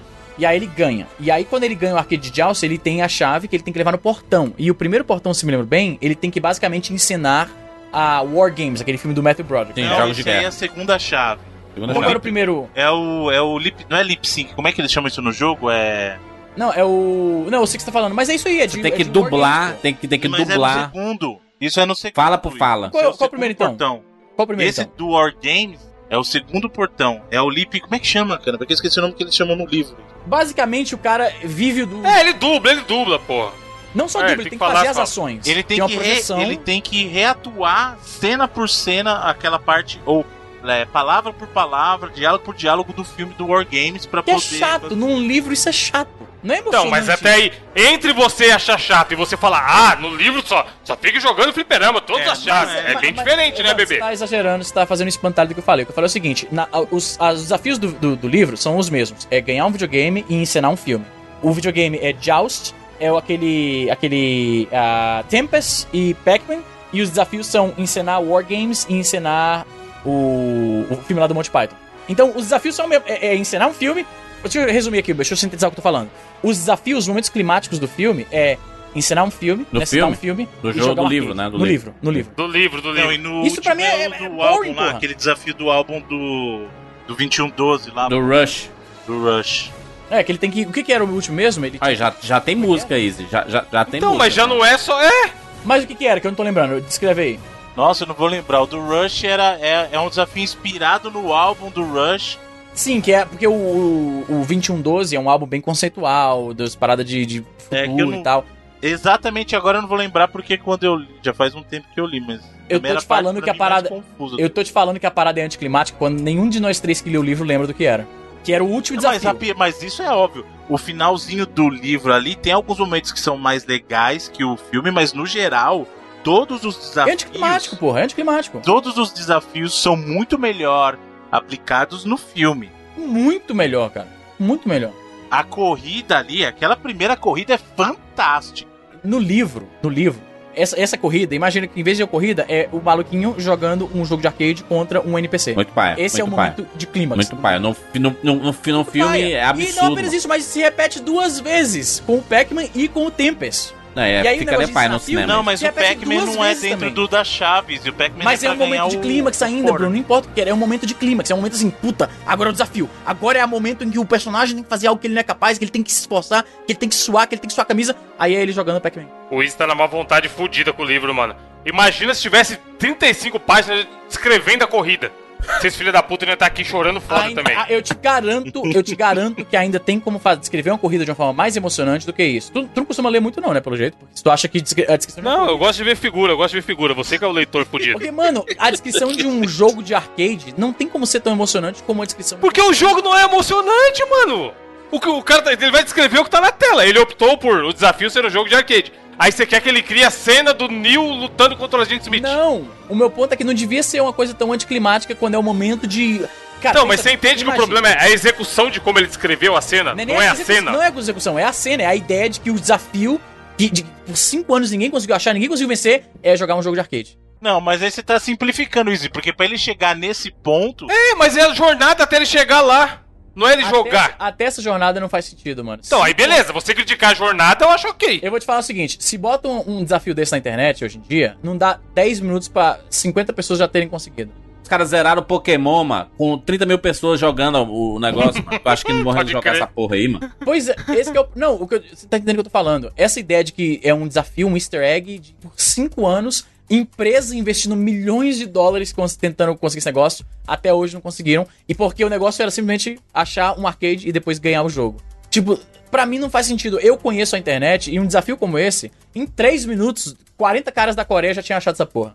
É, No caso aqui do, do, do filme, o fato de ser uma corrida já coloca o, Aí o, faz mais o- sentido. o desafio, entendeu? Porque os carros podem ser destruídos, né? Tem desafios, aparece Jurassic Park, aparece Exatamente. King Kong, a pista exatamente, parte, é no, parte no meio, tem, tem um monte, eu um te monte de garanto que até uma narração litera- de literatura de uma corrida como aquela ficaria mais interessante do que o cara falando. Aí eu botei o arcade pro lado, aí o bonequinho foi pro outro lado, aí veio outro bonequinho daqui, aí eu, aí eu fui pro outro lado. É, é sem graça, bicho. Foi mal. Eu achei muito sem graça. E o fato de que isso se repete várias vezes no, no- no livro torna ainda mais chato. Tipo, ah, o último desafio é vencer de novo um arcade. Ai, caralho, que legal. Ela acabou e, e, e acabar soando repetitivo se fosse pro cinema, né? repetitivo, pô. O Spielberg decidiu colocar três desafios diferentes, né? Exato, faz mais sentido, entendeu? Tipo, no final, assim, clima, no clímax da parada, eu vou te falar por que faz sentido na minha teoria de porque que, tipo, o último desafio no jogo é um arcade mesmo. Mas aí faz sentido, eu vou te falar por quê. Primeiro, porque depois que explode o ca- o cataclismo, morreu todo mundo. Então o Wade tá sozinho na frente do seu jogo, o mundo tá vazio, só existe pra ele aquele jogo. No final, isso transpõe com o mundo do Halliday, porque ele era sozinho, Sim. ele era isolado, o mundo dele era aquilo, era ninguém e ele de olho no joguinho, explorando os joguinhos. É. Entendeu? E aí mostrava Realidade de muita gente, na fora da verdade, né? De muita gente. E mostra como o Halliday pensava fora da caixa da mesma forma que o, o concurso tinha que ser fora da caixa. Porque os caras estavam tentando vencer o joguinho lá no. Que eu esqueci agora qual era o último jogo no. no- É o era o Adventure, Adventure. Adventure do Pitfall. Adventure. Ah, o Adventure do. do Primeiro Atari easter egg do 200. mundo. O primeiro easter egg. E aí ele mostra como o Halliday queria que as pessoas pensassem fora da caixa. Porque não era apenas ganhar o jogo, como aparece no livro, que eu acho simplório, é uma solução simplória. Não. O cara que ganhava o jogo, o gelo quebrava, ele morria também. O cara tinha que sacar muito a mentalidade do Halliday, que ele tava querendo explorar aquele mundo. Ganhar simplesmente não era importante pra ele. Era explorar o mundo, conhecer Aí, aquilo e jovem com a ideia de algo escondido dentro do joguinho. Entendeu? Ele, ele- aquela solidão, a bomba explodiu, ninguém mais pode ajudar ele, tá sozinho, isolado. É, é por isso que no filme, pra mim, a inserção de um desafio que é um joguinho de videogame fez muito mais sentido. É o último desafio que traz o cara mais próximo do que o Halliday queria que ele experimentasse e não é repetido várias vezes na história. Se fosse todos os desafios são, ah, ele tem que zerar esse jogo, ele tem que agora zerar esse jogo, ele tem que zerar esse jogo, pô, não teria a mesma graça, mano. Eu acho que o Spielberg, ele pegou o material, ele viu o valor que tinha, porque tem valor, eu ainda me diverti lendo o livro. Eu achei que tinha algumas falhas e ele conseguiu escrever ao redor dessas falhas uma história mais interessante, Ele mais entendeu, a, ele entendeu a essência, né, cinema. Ele, ele en- entendeu a essência Sim, do negócio e e botou um coração Muito que só melhor, o Spielberg pô. sabe Todos- colocar, sabe? Muito melhor. Aquele, o desafio final no filme fez muito em todo desafio. Mas no final, pra mim, foi ainda mais poético. Que trouxe mais ainda a visão. Não é, não é à toa que logo em seguida ele mostra uma cena do Halliday criancinha, sozinho, isolado no quartinho dele, jogando o mesmo jogo. Não é por acaso que ele chorei. É eu chorei. pô. Da metade pra frente do filme eu só chorei no cinema. Aquilo é brilhante, brilhante. Você vai me falar que o Spielberg não melhorou a parada, mano? Tá? Eu fiz um Melhorou vídeo falando muito. que o Spielberg melhorou muito. Eu recebi muito xingamento, mano. Eu também fiz, eu fiz quatro vídeos no Rapadura. Inclusive, se você não conhece os easter eggs do, do, do filme aí, tem um vídeo do Rapadura só sobre os easter eggs aí. Inclusive aquela batalha final, hein? Puta merda, aparece Batotores, Mata Chief, é, Chun-Li. Então, ali- ali, foi- fanservice total. E aí, ali tem uma Mas é sacada. permitido, não, Bruno? aquele- Não, não, não fanservice é Tudo permitido. bem, é, é, mas é, mas é o que eu tô falando, foi de propósito, porque esse é o momento do filme que vai fazer nego ficar reassistindo duas, três Sim. vezes pra pegar, Pra pegar porque tudo, né? acontece muita coisa ao mesmo tempo e você não consegue ver tudo. Eu saí do cinema querendo comprar o Blu-ray, mano. Se já tivesse logo, eu comprava. É, então, porque é que você fala assim, aí pelo menos eu pauso e eu consigo ver alguma coisa, né? Porque realmente, esse é o momento que foi assim, ó, você vai assistir esse filme de novo, cara. Se você quiser ver tudo que tá acontecendo, você vai ter que voltar e pagar de novo, sabe? Mas só voltando na parte dos desafios, como todos eles funcionam muito melhor, o primeiro desafio lá da corrida foi fantástico. A solução dele, daquela coisa de, ah, já pensou em poder voltar, não sei o que, poder voltar, poder voltar, é uma coisa interessante. Inclusive, acho que quando ele faz a corrida pela segunda vez de ré, que você vê por baixo, fica Muito muito mais legal ainda. Muito mais legal ainda. Aquela recriação que ele fez do Iluminado, meu Ma- amigo, maravilhosa. Eu, eu me arrepiei foi- no teve- cinema. Teve um momento ali que eu saltei da cadeira, aquela parte do machado descendo. Não, vocês pri- assistiram em 3D primeiro. é, exatamente, é um dos melhores 3D dos últimos anos aí. E, e, Bruno, eu, quando, quando eu vi. Quando a- aconteceu. Primeiro que a- mostrava o cinema do lado de fora e a música tocando do, do Iluminado, né? E aí, quando ele entra lá na- no, no hotel e tudo, e tem uma recriação, na minha cabeça na hora, veio assim: Caraca, como que eles conseguiram os direitos pra fazer isso, cara? Só que eu- depois você pesquisa e sabe que Iluminado é da Warner e tudo. E o Kubrick e o Spielberg tinham tinha uma, uma parceria muito grande, né? Não é, não é por nada que o, o Spielberg, ele, ele que finalizou o, o Inteligência Artificial, né? O AI, né? Que antes era dirigido pelo Kubrick, né? E aí ele colocou aquela pitada de final dele, né? De ET no final ali, bizarro. Mas aqui, cara, essa, essa corrida inicial, pra mim, é absurda- absolutamente maravilhosa, porque quando você tem um cara chamado Alan Silvestre, o cara que fez a trilha sonora de Volta pro Futuro, o tema de Vingadores e tudo mais, e você abdica de colocar a trilha sonora dele pra colocar só efeitos, efeitos de som, batida, explosão e tudo mais, eu, caraca, isso E é coragem, cena pra cinema, né? Puta que pariu. e esse é o tipo Sim, de total. cena que é pra cinema, cara. Se assistir em casa não tem o mesmo impacto. Não tem, cara. E os carros que aparecem? A quantidade de carros? A Maria, mano, todo, todo tipo de carro. Mad Max, Speed É, Racer, Batmóvel, do, porra o, toda. o do Batman de 66, tem a Christine, o, o carro assassino, tem, tem tudo, mano, tem tudo. É a, a van do Esquadrão Classe A. Tem vídeo no Rapadura com os É, e ali eggs já aí. começa um monte de easter egg. Tem o Ryu ali, Lara Croft, Sim, é, a moto do Akira lá. Tem... com o logo do, da Atari e da SEGA, né? Na moto do Akira. Exato, é. É, É tem muita. muito legal. É, assim, ó, eu acho que o filme ele, ele poderia ficar só nas referências, sabe? Mas eu acho que ele ele tem uma, um- uma história a seguir, sabe? As referências Muito acabam mais. sendo porque esse é um mundo aberto em que as pessoas criam avatares da forma que eles podem e conseguem e mais são pessoas que gostam de cultura pop. Então, se a gente vivesse num MMORPG em que a gente pudesse criar coisas da forma que a gente quisesse, só com coisas que nós gostamos, putz, aí o, o meu personagem tinha. ter- Teria lá a roupa lá do Zelda, do Chrono Trigger, sabe? Teria um visual do, do Chrono, sabe? Se- Seria do- da forma que eu gosto, sabe? E, e no Oasis permite isso. É por isso que existe essa quantidade de coisas de cultura pop, né? Por causa desse. desse essa, essa parada. Não, A gente joga muitas vezes online a gente vê um nick assim, cara, cara, por, por que, que tu tem esse nick? Ele, não, é porque eu assisti um filme nos anos 90 e ele tinha um cara, um personagem com esse nome aqui, eu achei legal e eu vou colocar aqui. É a mesma coisa, sabe? É o mesmo conceito, sabe? E sem falar, e assim falar assim, Júlio, a, questão do. Você falou do filme é muito mais, e eu concordo, cara. É justamente por isso que eu falei. O filme não precisa parar pra explicar easter egg. O easter egg funciona pra quem conhece, só que o filme, pra mim, inclusive, funcionou muito bem por não querer ficar pegando pesado nas referências em si. A referência tá lá. Mas É. ele não quer ficar martelando na sua cabeça, sabe? Tanto que é o que eu falei. O que eu gostei do filme foi o único momento que eu vou falar pra você assim que eu, que eu sorri por causa das referências de videogame foi na batalha final. Antes disso eu tava reparando, tá, beleza, sabe? Ah, ali no começo, quando tem aquela cena lá no, no mundo do Doom tal, que tem Tem. ah, o Duke Nukem aparece, é legal. Até ali eu tava assim, tá, easter egg, easter egg, legal. Na batalha final foi que aí eu, eu sorri, porque eu falei assim, tá, agora tem alguma coisa grandiosa acontecendo e as referências estão fazendo parte efetiva daquilo. Beleza. Mas o resto inteiro do filme funciona lindamente, sem referência nenhuma, e isso é um grande mérito. Porque a referência ela tá lá pra gente. Só que ela não vai impedir o filme de funcionar, porque mesmo que eu não gostasse das coisas que eu gosto, o filme funcionaria pra mim tranquilamente. Eu nunca pensei que eu veria no cinema um filme em que o clímax do negócio era você, alguém jogando Adventure, cara, do Atari. Pra mim foi uma. Pô, foi, foi Pois é. fantástico, assim, sabe? Ver isso no cinema. E outra coisa, é, a- isso aí foi meio que a cereja do bolo. Mas aquela batalha final, Fantástico. porque muita gente perguntava como é que eles iam O recriar. robô, porra. Pô, Iron pô, Giant. quando veio o Gundam, velho. Gundam, o caraca, Gundam, Puta que Mano, pariu. eu, eu, eu urrei aquela hora, mano, sério. Nossa, eu fiquei O muito Chuck, feliz mano. na hora do O. Bruno, o Chuck, o Chuck, o cara, os, os caras usam como uma bomba, né? Que você joga. Sim, a arma do Chuck, né? Que ele joga assim no carro.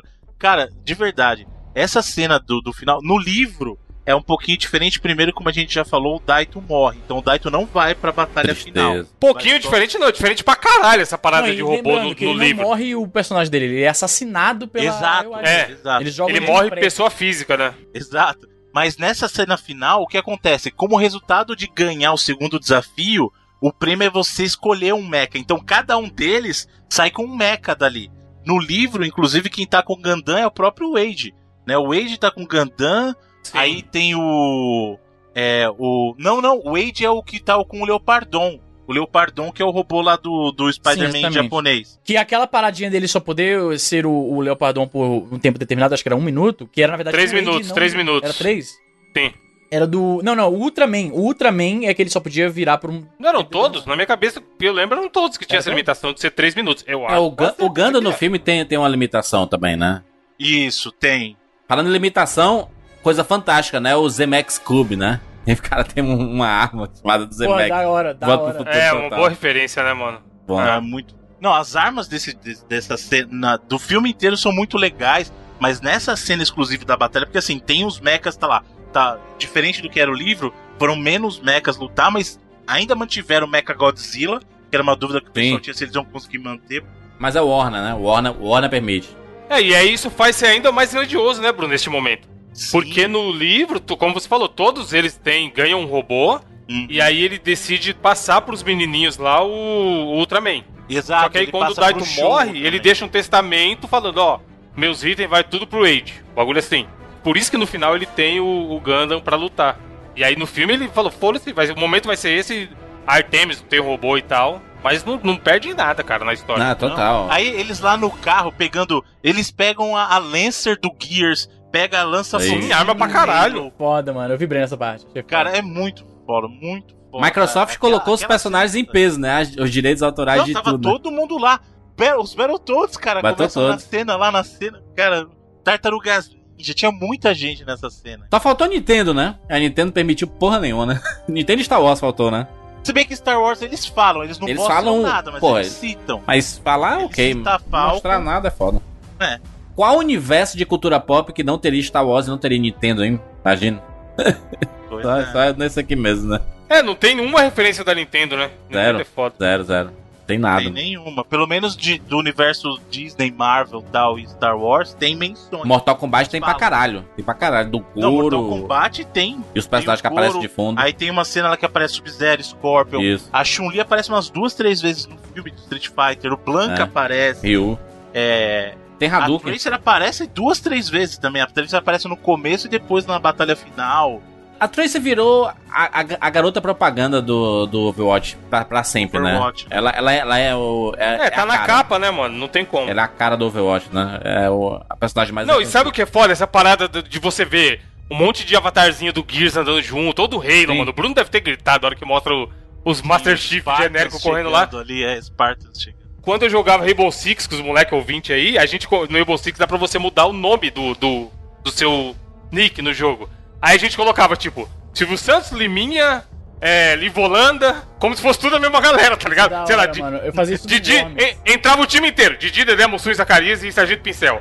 E aí a gente sabia, a gente ficava rindo que tem uns quinta série que a gente é, só que o outro time, quando você vai jogar contra alguém que tá com os nomes assim, é, o cara vai falar, caralho, que porra, tô jogando contra os trapalhões. E aí, no Oasis, com certeza ia acontecer isso. A gente ia combinar e falar, aí, hoje vamos entrar de Tartarugas Ninja, nós quatro. E cada um vai falar, eu sou o Leonardo, eu sou não Sim, sei quem. é. E entrar com o avatar do Tartaruga Ninja, tá ligado? É muito foda eles transformarem visualmente numa parada que acontece em jogos de videogame. E tanto que no filme eles fazem isso, né? Porque, não sei se vocês lembram dessa cena, a, a menina lá, como é que chama? A caçadora lá do, do Sorrento, cara, a menina lá.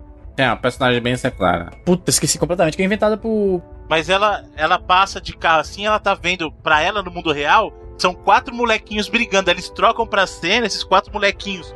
No Oasis são as tartarugas Sim. ninja. O que não Exatamente. faz muito sentido, porque senão eles sairiam correndo e batendo em carro, batendo uns nos outros. É a finale, Então, né? aí, aí tem finale. uma falha, tem uma Finale. falha que é assim. Tanto. Finale, faz exatamente, finale. sentido, faz sentido assim. O caso do Wade. O Wade entra em algum lugar e tá usando. Ele tá lá na Kombi, né? Na, lá no Tem. furgão e tal.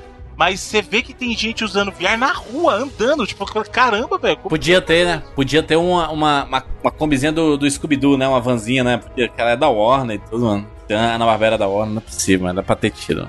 Tristeza. Mas enfim. Vamos lá, gente, pras notas? De 0 a 99 vidas para jogador número 1, um, este filme. Vai lá, Israel. Nota, Israel. Você quer duas notas, um pro livro, outro pro filme? Você que sabe. Vou- duas notas, duas notas, vai. Vai. Pro livro, eu vou dar 75 vidas. É uma boa premissa, a execução não foi das melhores. Pro, pro filme, eu vou dar 95 vidas. Foi divertido pra caralho, não um filme perfeito, mas foi muito divertido. Tô louco pra ir ver de novo. Fazia, desde do A Force Awakens, né? Do Despertar da Força, que eu não queria, eu não tava tão empolgado pra ir ver de novo um filme que eu já vi no cinema. Ernest Klein já tá escrevendo a sequência que possivelmente não terá o Spielberg, porque o Spielberg não é de dirigir sequências, né? A não ser Indiana Jones. Mas. É, Pois é. Mas deve ter o quem? O Robert Zemeckis? Já tem um contrato pro Armada, né? Pois é, a Armada vai ter, a Armada vai ter. sim. Nossa, mano, se vocês acham que o, o Easy se? Você leu a armada, Easy? Ainda não, mas todo mundo me fala a mesma coisa que você vai falar aí. Nossa, é pior, pior. Não, é você pior. sabe, você sabe. Vou nem falar porque você sabe, mas, mano, vou- é- eu vou eu armada é eu doído. O armada eu parei de ler. Dificilmente eu paro de ler algum Caralho. livro. Eu levo anos que- pra que é terminar, mas eu história? Eu não sei termino. do que que é a história, Evandro, me fala. não leu, então, mas é- ele não é a sequência. Tem muita gente que fala que o Armada. É, não é o. Não, é, eu, eu sei que não é sequência, eu sei que não é sequência. Mas é o mesmo esquema, ó. Ele acordou, estava com a cueca do, do, do Red 2 Não, não, mas do que, que é a história? Do que, que é a história? Ah, é o moleque lá, que o pai dele era da NASA. assim, Eu nem lembro direito. Eu li tipo 20% do livro e falei, mano, isso aqui não vai pra lugar nenhum, não. Não desistir monstro. Caralho, tomara que o filme seja bom, porque esse é doído, esse dói de ler. É, Vandro, por favor, sua nota. É, fazer igual o Wiz então, de dar nota pros dois. Cara, eu- eu- o livro eu acho bem ok. Eu, eu vou usar bastante esse, esse meme aqui agora do bem ok, daqui pra frente, de 99. Que eu acho que ele encaixa muita coisa. E. Mas não, não acho ele tão ruim quanto o Wiz achou, porque eu, eu me preocupo com a jornada, não só com o final. E realmente essa parada de dar tudo, termina no arcade e tal, pode incomodar, mas acho que a jornada é bacaninha. Ele desenvolve algumas coisas que não tem no filme no livro, que eu acho que poderiam ter. Mas aí quando a gente lembra que é Spielberg, que é um filme pra família, querendo ou não, que muita criança vai assistir e tenta ser um filme mais alto astral, você entende por que, que ele tirou um assassinato. Ou aquela sequência que tem no livro onde a menina é explorada lá pela empresa do mal e o caralho, que é, que é bem diferente do que ele mostra no filme. Mas eu acho um livro legal. Tipo, também não é aquele livro que você vai ler e fala, caralho, meu Deus, que livro foda, tem que mostrar pra todo mundo ler, porque esse livro aqui é obrigatório. É um livro que, que é bacaninha, dá pra ler. Pro livro eu dou 75 vidas. Pelo É menos. Pro filme, eu achei um filme bem foda, também não é nada. Porque aquilo assim, é, é complicado dar 99 pra filme, porque eu acho que, diferente de jogos, que a gente consegue enxergar pontos positivos e pontos negativos, enfim, em filme eu já levo pra um lado mais pessoal. Pra eu dar 99 do filme, eu, sei que vai ser. Tem que ser o filme do Tarantino. Porque eu gosto do que o Tarantino entrega. Sim. Então, em filme, Mas é do de quando Spielberg, a gente vai porra. avaliar um jogo. O pai da gente. Sim, mas por exemplo. Não, mas, mano. Então, eu já eu acho, eu acho bom. Ele visualmente, principalmente, uma coisa que a gente não falou no cast. é, tem aquele zoom que tem nos videogames quando Sim. a gente aperta o R1 para dar tiro. E aí ele faz isso no filme, mano. Isso é muito É foda, foda, tá ligado? é foda. E sem ficar bagunçado. Você vê os Transformers da vida, esses filmes do Michael, Michael Bay, que a ação tá acontecendo na tela. nenhuma. Em determinado momento. Você não sabe, foda, só vê explosão. O, a cena da, da corrida aí que a gente falou é animal, coisa pra caralho, três E você vê tudo, na né? tela ao mesmo tempo. Você vê tudo, você sabe pra onde olhar. Isso também ele usa. Uma coisa também que tem que ser falado: a porra do Spielberg, o velho tem 71 anos, É, mano. rapaz. E ele tá com linguagem de videogame, tá ligado? Falando de uma história de VR, de tecnologia. Ah, Então, mas certamente rolou aquela, aquela famosa, como é que se diz? A consultoria lá pros caras Co- explicar. Sim, mas você entende que poderia ficar, porra, não é, não é bem assim, tá ligado? A gente compra aquela ideia, a gente compra, porra, o VR tá aí, ó, isso aí, se tivesse o Waze, é isso aí que ia acontecer. Ia ser essa loucura, nego tentando roubar as moedas do outro, nego zoando e o caralho, tá ligado? Então, assim, é um mérito muito grande de direção, o cara com essa idade fazendo toda a filmografia que ele fez, e querendo ou não, o jogador número 1 um é o ciclo que se encerra. Porque o livro tem um monte de referência de coisas do Spielberg lá de trás. De Volta para o Futuro, próprio Indiana Jones e Telerel. Então, assim, é um ciclo que o, o Ernest Clyde deve ter ficado felizaço quando ele ficou sabendo que era o Spielberg que ia dirigir, tá ligado? Porra. E o filme, cara, é visualmente foda. Eu sei vocês falaram de 3D, eu, acho, eu tenho odiado 3D de uma maneira, mano. Eu também. Talvez porque eu não consigo. Eu não consigo comprar. Eu olhei aqui, o Bruno, que é da região aí, ele sabe. Não existe. Você ou você assiste 3D, ou você não É, assiste. não nada. É, não É, opção, caralho! raiva. Eu quero assistir, mano, na tela gigante normal. Não importa me pagar mais caro por Não, isso. e eles tá ligado? costumam fazer assim, não Evandro. É tipo assim, ó. Não deixam. Ó, É. você quer assistir sem ser 3D? Então o filme é dublado. você tem uma Não, não tá aqui nem isso. Não eu tem toparia assistir dublado, não mano. Eu toparia assistir dublado, sem brincadeira, mas eu não tenho nem opção de assistir dublado sem ser 3D. Então, assim, principalmente na parte do Ace, como eu assisti 3D, né, porque era o que tinha, eu achei que a imagem ficou meio escura. Mas isso eu sei que é culpa do 3D, não é culpa do Exato. Spielberg, nem do filme. Enfim, mas assim, se você é amigo ouvinte que mora em outros locais que tem normal, sem ser 3D, tenta assistir em 2D que eu acho que você vai conseguir pegar mais referências Sim. e é, apreciar melhor. Enfim, é um filme bacana, vale a pena ver no cinema. Porra, é um desperdício nego querer assistir esse filme em TV, monitor, ou baixar, assistir em celular, sei lá. E, cara, muito divertido, com sou cogitando a ver de novo, coisa que raramente acontece, Aí. eu querer ver dois, duas vezes o filme no cinema, né? Porque é um pouco caro.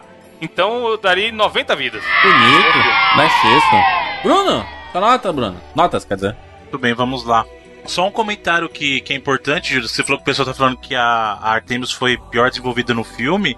Não só ela foi melhor desenvolvida, como tem momento que no livro é do Wade que tiram dele pra dar pra ela no Que filme. foi a captura pela, pela IOI, por exemplo. Pelo IOI, exatamente. E a primeira chave, que foi ela que, que é aquela que pega primeiro e depois o. É o Wade.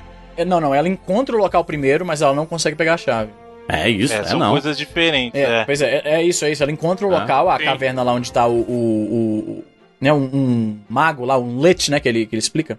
Ah, mas ela não consegue encontrar. Ah, ela não consegue vencer o. É que o Joust. livro tem esse conceito É, do portão, tem o dois, portão exatamente. e depois o desafio. Ela é, como, se- é como se fosse assim, Július, ó. A side quest é o chefe final. Aham. Coisa que não tem no filme, no livro tem, entendeu? Ele tem que passar pelo portão pra fazer o desafio pra pegar a chave. A história, pelo que eu me lembro, eu posso estar errado, aí os caras me corrigem aí, é que ela encontra o portão do primeiro desafio primeiro, mas não consegue passar. Pega. Aí é. o Wade vai lá e passa, é isso, né? Exato, é exatamente isso. Mas muito, por exemplo, essa parte aí que vai pra IOI no, no, no livro é ele que vai e é por vontade própria ainda. É ele que vai se infiltrar lá, né? E aí no filme é ela que vai pra salvar ele, inclusive. Ela fala assim, não, vai Sim. lá, tipo, se você é importante e tal, eu que vou me sacrificar aqui.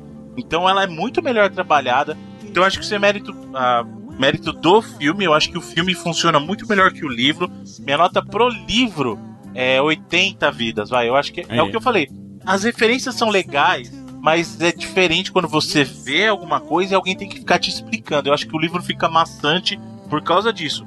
Ele é um filme, é, é um livro bacana. Ele é um livro bacana, só que eu acho que ele tem essas coisas em excesso. Talvez se ele desse uma enxugada nisso, e eu concordo com isso quando ele fala, ele não é tão bem escrito. Em termos de, de estrutura literária mesmo, ele é um livro meio pobre, digamos assim. Ele não tem uma estrutura bacana. Mas ele funciona pra gente. Funciona pra gente porque a gente pega as referências, é legal. O filme, por outro lado, funciona lindamente, justamente por causa disso. Então você pegou, beleza. Se não pegou, o filme funciona lindo da mesma maneira. Tanto que é o que eu falei. Ainda que ele não tivesse as referências, ele ainda seria um bom filme pela estrutura que ele tem. Porque a corrida não depende das referências. A, a parte lá do filme, apesar de ser baseado no Illuminati, se ele fosse um outro filme qualquer, com aquela estrutura que eles criaram lá dentro, funcionaria. O desafio final, a batalha em si funcionaria. Poderia ser Jurassic Park, hein? O filme, ao invés de ser iluminado, só que o Spielberg ele quis colocar o menos coisa possível do universo dele, né? Assim, é. Podia ser Indiana Jones, ficaria foda. Porra. Mas o, o legal dessa sequência do, do, do Iluminado, Bruno, é que é, é o tipo, é, é referência que faz a história andar. Não tá lá à toa. Igual a- o que incomoda no É. livro é a porra da referência à toa, tá ligado? Pois é, que não desenvolve nada. É, no filme não tem isso, porque visualmente ele tá ali. Se você pegar da hora, você vai sorrir, senão não vai atrapalhar. Tanto é que ele coloca a pessoa que não conhece o filme no papel do Eight. Ela, a Eight ali não conhece o filme, né? Então eles, Sim, isso é muito foda. isso. Você nunca assistiu Iluminado e tal, então eles brincam com isso. Então eu acho que o maior mérito do filme é esse, ele funciona em diversas camadas. Ele funciona pra quem não conhece e beleza, vai assistir um filme muito bacana e funciona pra quem conhece, pra quem pega aquelas referências como um bônus. Não atrapalha o fluxo do filme, você vê, você fica feliz, você se identifica e boa, o filme vai funcionar pra todo mundo, sabe? É um filme gostoso do Spielberg. A ser, como a maioria. A gente nem notou tanto isso, mas o filme ele, ele é bem dividido no mundo real. Pessoas de verdade tem dentro do Oasis que é todo em CG, cara. E é, e é uma coisa que não incomoda tanto. Apesar de o tempo inteiro na minha cabeça eu ficava pensando em Origem dos Guardiões, porque a Artemis é igualzinha à fada do dente Sim. do, do Pode Origem crer. É muito parecida mesmo. E o personagem do Wade lá dentro, lá, o, o Percival, Percival. é igualzinho o Jack Frost. É Muito igualzinho parecido. o Jack Frost. É. Então eu ficava o tempo todo sobre assim, Origem dos Guardiões, Origem dos Guardiões. Mas é, que é também válido porque é um produto da DreamWorks, não é? O Origem dos Guardiões. É da, é da DreamWorks, é da DreamWorks, é da DreamWorks, com É, certeza. então tá, tá, tá em casa. Que é um filmaço, inclusive. Né? Um baita Mas a filme. minha nota pro filme vai ser 95 vidas, então, Aí. qual meus companheiros aqui, eu tenho vontade de, de novo assistir, cara. Provavelmente irei assistir um- uma vez mais ou duas, quem sabe mais. Bom filme, porra, mano. A gente tá na época boa de filmes, hein? Espero que o Vingadores aí não decepcione. Porque o. Pantera Negra eu assisti duas vezes também, hein? Aí, E achei foda as duas. maneiro, maneiro. Não, tem, ultimamente tem muito filme bacana. Olha só, não li o livro, então eu fui com hype de ser Spielberg e de ser anos 80 e de ser nostalgia e tudo mais. Mas eu não conhecia a história, não conhe... eu, eu, por mais que eu trabalhe com isso, eu consigo abstrair conteúdo de trailer, sabe? Assim, de. Eu assisto, até converso sobre o trailer, mas quando tá perto do filme eu dou uma esquecida no que, no que eu vi, sabe? Assim, eu, eu consigo ter essa, esse poder de esquecimento. É meio aquela, aquela, aquela paradinha do Will Smith lá no MIB, sabe? Que ela aperta aquela maquininha. Sim, a maquininha lá. E aí vira tudo novidade pra mim no, no cinema, assim, sabe? E a minha experiência foi absurda. Eu fiquei maravilhado, cara. Computação gráfica, como o Evandro falou. Spielberg cara, 71 anos. O seu fotógrafo lá, o Kaminsky, quase 60. O que eles fazem. É, e o- isso é foda também, né, Júlio? Ele levou a galera dele, mano. Ele Exato. levou a galera dele. Não é que tá ele só. Só vamos usar o nome, tem um monte de gente nova. Só não é tinha John Williams, dele lá das que é, que, é, que é- que é parceiro do, do Spielberg, mas ele chamou o Alan, porque o, o, o Joe Willis estava trabalhando no The Post, né, que é o outro filme do, do Spielberg que saiu perto aí, e, e o Uhum. chamou o Alan Silvestre, que é o cara que, ti- que criou a trilha do De Volta para o Futuro. E tem tudo a ver, porque De Volta para o Futuro tá, tá lá, né, no, no filme a todo momento, inclu- inclusive com as músicas, né? Tararam. Sabe, a, a, o teminha de De Volta para o Futuro, assim, é... Quando Sim, acontece sim. alguma coisa Uhum. no filme e tal. Então tem, tem muito De Volta para o Futuro, então chamar o Alan Silvestre foi perfeito, sabe? E ver a, a juventude dessa turma, sabe, cara? Vou repetir, Spielberg tem 71 anos, é pai de praticamente tudo que a gente gosta no cinema, o cara é pai de ET, pai de Tubarão, tá? Pai de Indiana Jones, Jurassic Park, fez a gente gostar de dinossauros como, sei lá, a gente só via figuras em livros, sabe? E nem era tão pop assim o negócio, sabe? E o Spielberg fe- fez a gente se apaixonar por tudo isso, sabe? Se a gente pensar, a, a importância do Spielberg em Star Wars é gigantesca, porque ela- aquela turma trabalhava toda junta, né? O, o George Lucas, Steven Spielberg, então era tudo amigo, então tudo saiu de conversa de bar deles, assim, sabe? De conversa entre eles. Então, praticamente tudo que a gente gosta e consome de cultura pop hoje em dia e que é referenciado hoje em dia vem de Steven Spielberg, sabe? Ver esse cara fazendo referência a tudo isso. O Steven Spielberg é esse cara que eu, eu sempre gosto de ver os filmes dele, sabe? No, no cinema. E, e por mais que tenha alguns filmes dele que eu não goste tanto, sabe? Sei lá, um pouco do Cavalo de Guerra, não curto tanto. Aquele meu, meu Bom Gigante Amigo, sabe? Que é um filme mais okzinho. Mas o Spielberg ele sempre entrega algo que eu, eu, eu me apaixono. Acho que porque ele foi um dos caras que me fez gostar de cinema, sabe? e ver todo o universo de videogames que eu sou apaixonado é, sendo bem retratado e sendo respeitado, que é a melhor coisa do mundo, sabe? Eu odeio ver adaptação de games no cinema, porque eu sempre saio com a sensação de, caraca, isso é mais munição pra turma que odeia videogame falar assim. Esse videogame não presta não, rapaz. Pra que, que adaptar de uma mídia fuleira dessa aí? Nunca funciona nada no cinema. E eu sempre vejo esses comentários, sabe? Eu fico muito puto quem diminui videogame. E o Spielberg respeitou pra caralho e colocou tudo aquilo que o jogador de videogame gosta de ver. Ele joga aquilo, sabe? É, a gente tá imerso né, nesses mundos online. Então, ver esse filme foi, foi emocionante pra mim. Ver o personagem do Halliday, Mark Rylance, cara, que é parceiro do Spielberg aí. Esse cara é um, é um camaleão, é impressionante. Não é por nada que ele tirou o Oscar do, do Rock Balboa ali, do Stallone lá com o Pão de Espiões, porque o cara faz tudo. O que, o que o Spielberg manda ele fazer, ele faz e ele entrega, sabe? O, o Halliday dele é muito foda, sabe? É muito convincente. Você consegue compreender sobre timidez, sabe? Assim, que às, vezes a gente fala assim: não, timidez é fácil de resolver, é só a pessoa tomar coragem e ir lá, sabe? Mas esse, esse tomar coragem Cara, é, é, muito difícil. E, é o, e foi, foi o que sempre martelou na cabeça do Halliday, né? Ele nunca conseguiu dar aquele passo além, sabe? Por isso que ele perdeu a, a pessoa que ele era apaixonado e tudo mais. E ele criou o Oasis com esse objetivo, né? Pra ver se alguém dava esse passo além e o Wade consegue, né? Eu acho. Eu fiquei, fiquei emocionado no filme, cara. Eu assisti e eu fiquei apaixonado. E mais apaixonado ainda desse universo, sabe? De videogames e e ver que não, não foi à toa, sabe? Eu, eu consigo lembrar de muitas histórias que eu vivi. E só eu, a minha TVzinha e o meu videogame, sabe? Assim como o Holiday aparece ele jogando Adventure ali. É, eu tive muitas dessas vezes só, só eu, a TV e o videogame e, e, eu, eu jamais vou esquecer, sabe? Então, foi um filme que mexeu muito comigo. Eu tive a oportunidade de, de, de realizar uma sessão de pré-estreia aqui em Fortaleza, né? O cinema com rapadura e tudo, para quase 500 pessoas. E as pessoas saindo emocionadas do cinema, meio que se abraçando, assim, sabe? De caraca, que filme foda e tudo mais. Isso foi um momento de catarse muito legal, sabe? Então, pro jogador número 1, um, o filme, eu vou dar 99 vidas, com certeza absoluta. Saí apaixonado do cinema. E doido para ler o livro, porque dizem que é tudo diferente, então eu devo receber um jogador número 1, um, 1.5, sabe assim? Sendo que ele é o. É, original. não é tudo diferente, mas, mas vale a pena ler, cara. Eu, eu falei, é. não é uma jornada bacaninha, é uma jornada que você termina. Você lê a última página e fala, pô, tá aí, não, não perdi meu tempo. Tem coisa que você. Ou filme, filme ruim que você assiste e fala, caralho, ainda bem que acabou essa bosta. É. é o final do livro... livro eu acho ele mais ousado que o do filme. Porque é, o do filme é, é, aquela coisa assim, a gente decidiu desligar o Oasis de terça e quinta, sabe? E no filme, no livro ele só fala assim, ó, é, pela primeira vez eu não tive mais vontade de entrar no Waze. Então, tipo, dá a entender que ele não, não quer voltar mais para aquele mundo, sabe? Sim.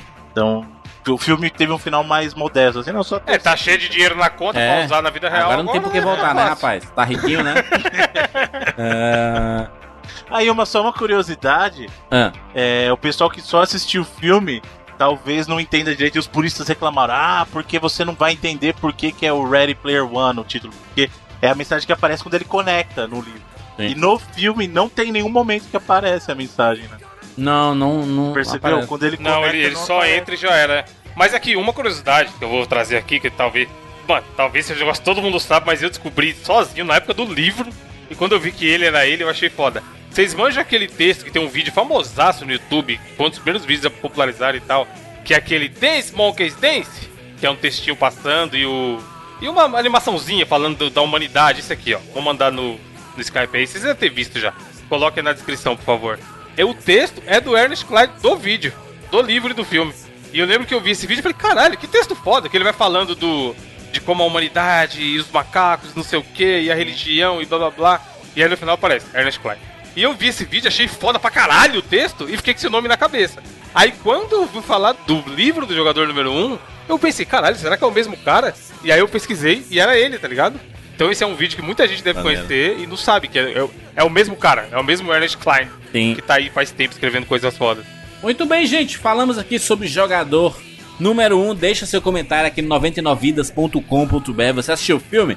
Você leu o livro? Deixa aí nos comentários pra gente engrandecer esse bate-papo aqui, não, não deixar esse assunto morrer, porque eu sei que esse é um filme muito especial e a gente tinha que fazer esse programa, né? A gente tinha que fazer esse programa para falar sobre este filme que tem a cara do 99 vezes. Muitas pessoas mandaram no Twitter, né? Assim, ei, vocês vão falar do, do jogador número 1, um, é a cara de vocês, não sei o que. Pode crer. É. Então foi muito maneiro a gente poder conversar sobre jogador número 1. Lembrando que o 99 Vídeos acontece todas as semanas, porque nós temos duas ferramentas aqui que você pode colaborar com a gente, que é o padrim.com.br barra 99 vidas e o patreon.com barra 99 vidas. O Padrim é uma forma brasileira, né? Uma forma que você pode usar cartão de crédito nacional ou pagar em boleto. E aí a cada virada de mês vem aquela, aquela cobrançazinha honesta e você colabora pro 99 vezes acontecer todas as semanas. O Patreon é pra a turma que mora fora ou que já tá cadastrado aí e, e não quer mudar, sabe? O cara, sa- sabe, Evandro, quando o cara já tá lá e diz assim, não, tá aí já, não quer- de- dessa porra aí, não, não quero nem mexer. Netflix, né, mano? Eu, na época que eu fiquei morando na casa dos meus pais, eu não assisti Netflix durante quatro meses, Sim. mas eu não cancelei. Aí. Porque, né? Já tava lá 15 conto, Não, é foi que, foi que não nem eu com a Blizzard, que eu passei quatro anos sem, jogo, sem, sem pegar em World of Warcraft e todo mês vinha lá eu pagando pra Blizzard. Porque eu ficava com aquela impressão assim. Eu vou, eu vou, eu vou voltar, mano. Eu vou voltar, uma, uma hora eu vou voltar, sabe? Eu, eu, eu não, não quero ter que fazer tudo de novo, aquela porra toda e tal. E aí eu tava lá quatro anos dando dinheiro pra Blizzard sem jogar Warcraft, cara. Ai, ai. Depois eu cancelei, né? Depois de oito anos aí pagando pra Blizzard, eu decidi cancelar o meu, meu contrato lá. Muito bem, é isso. Nos encontramos na próxima semana. Tchau.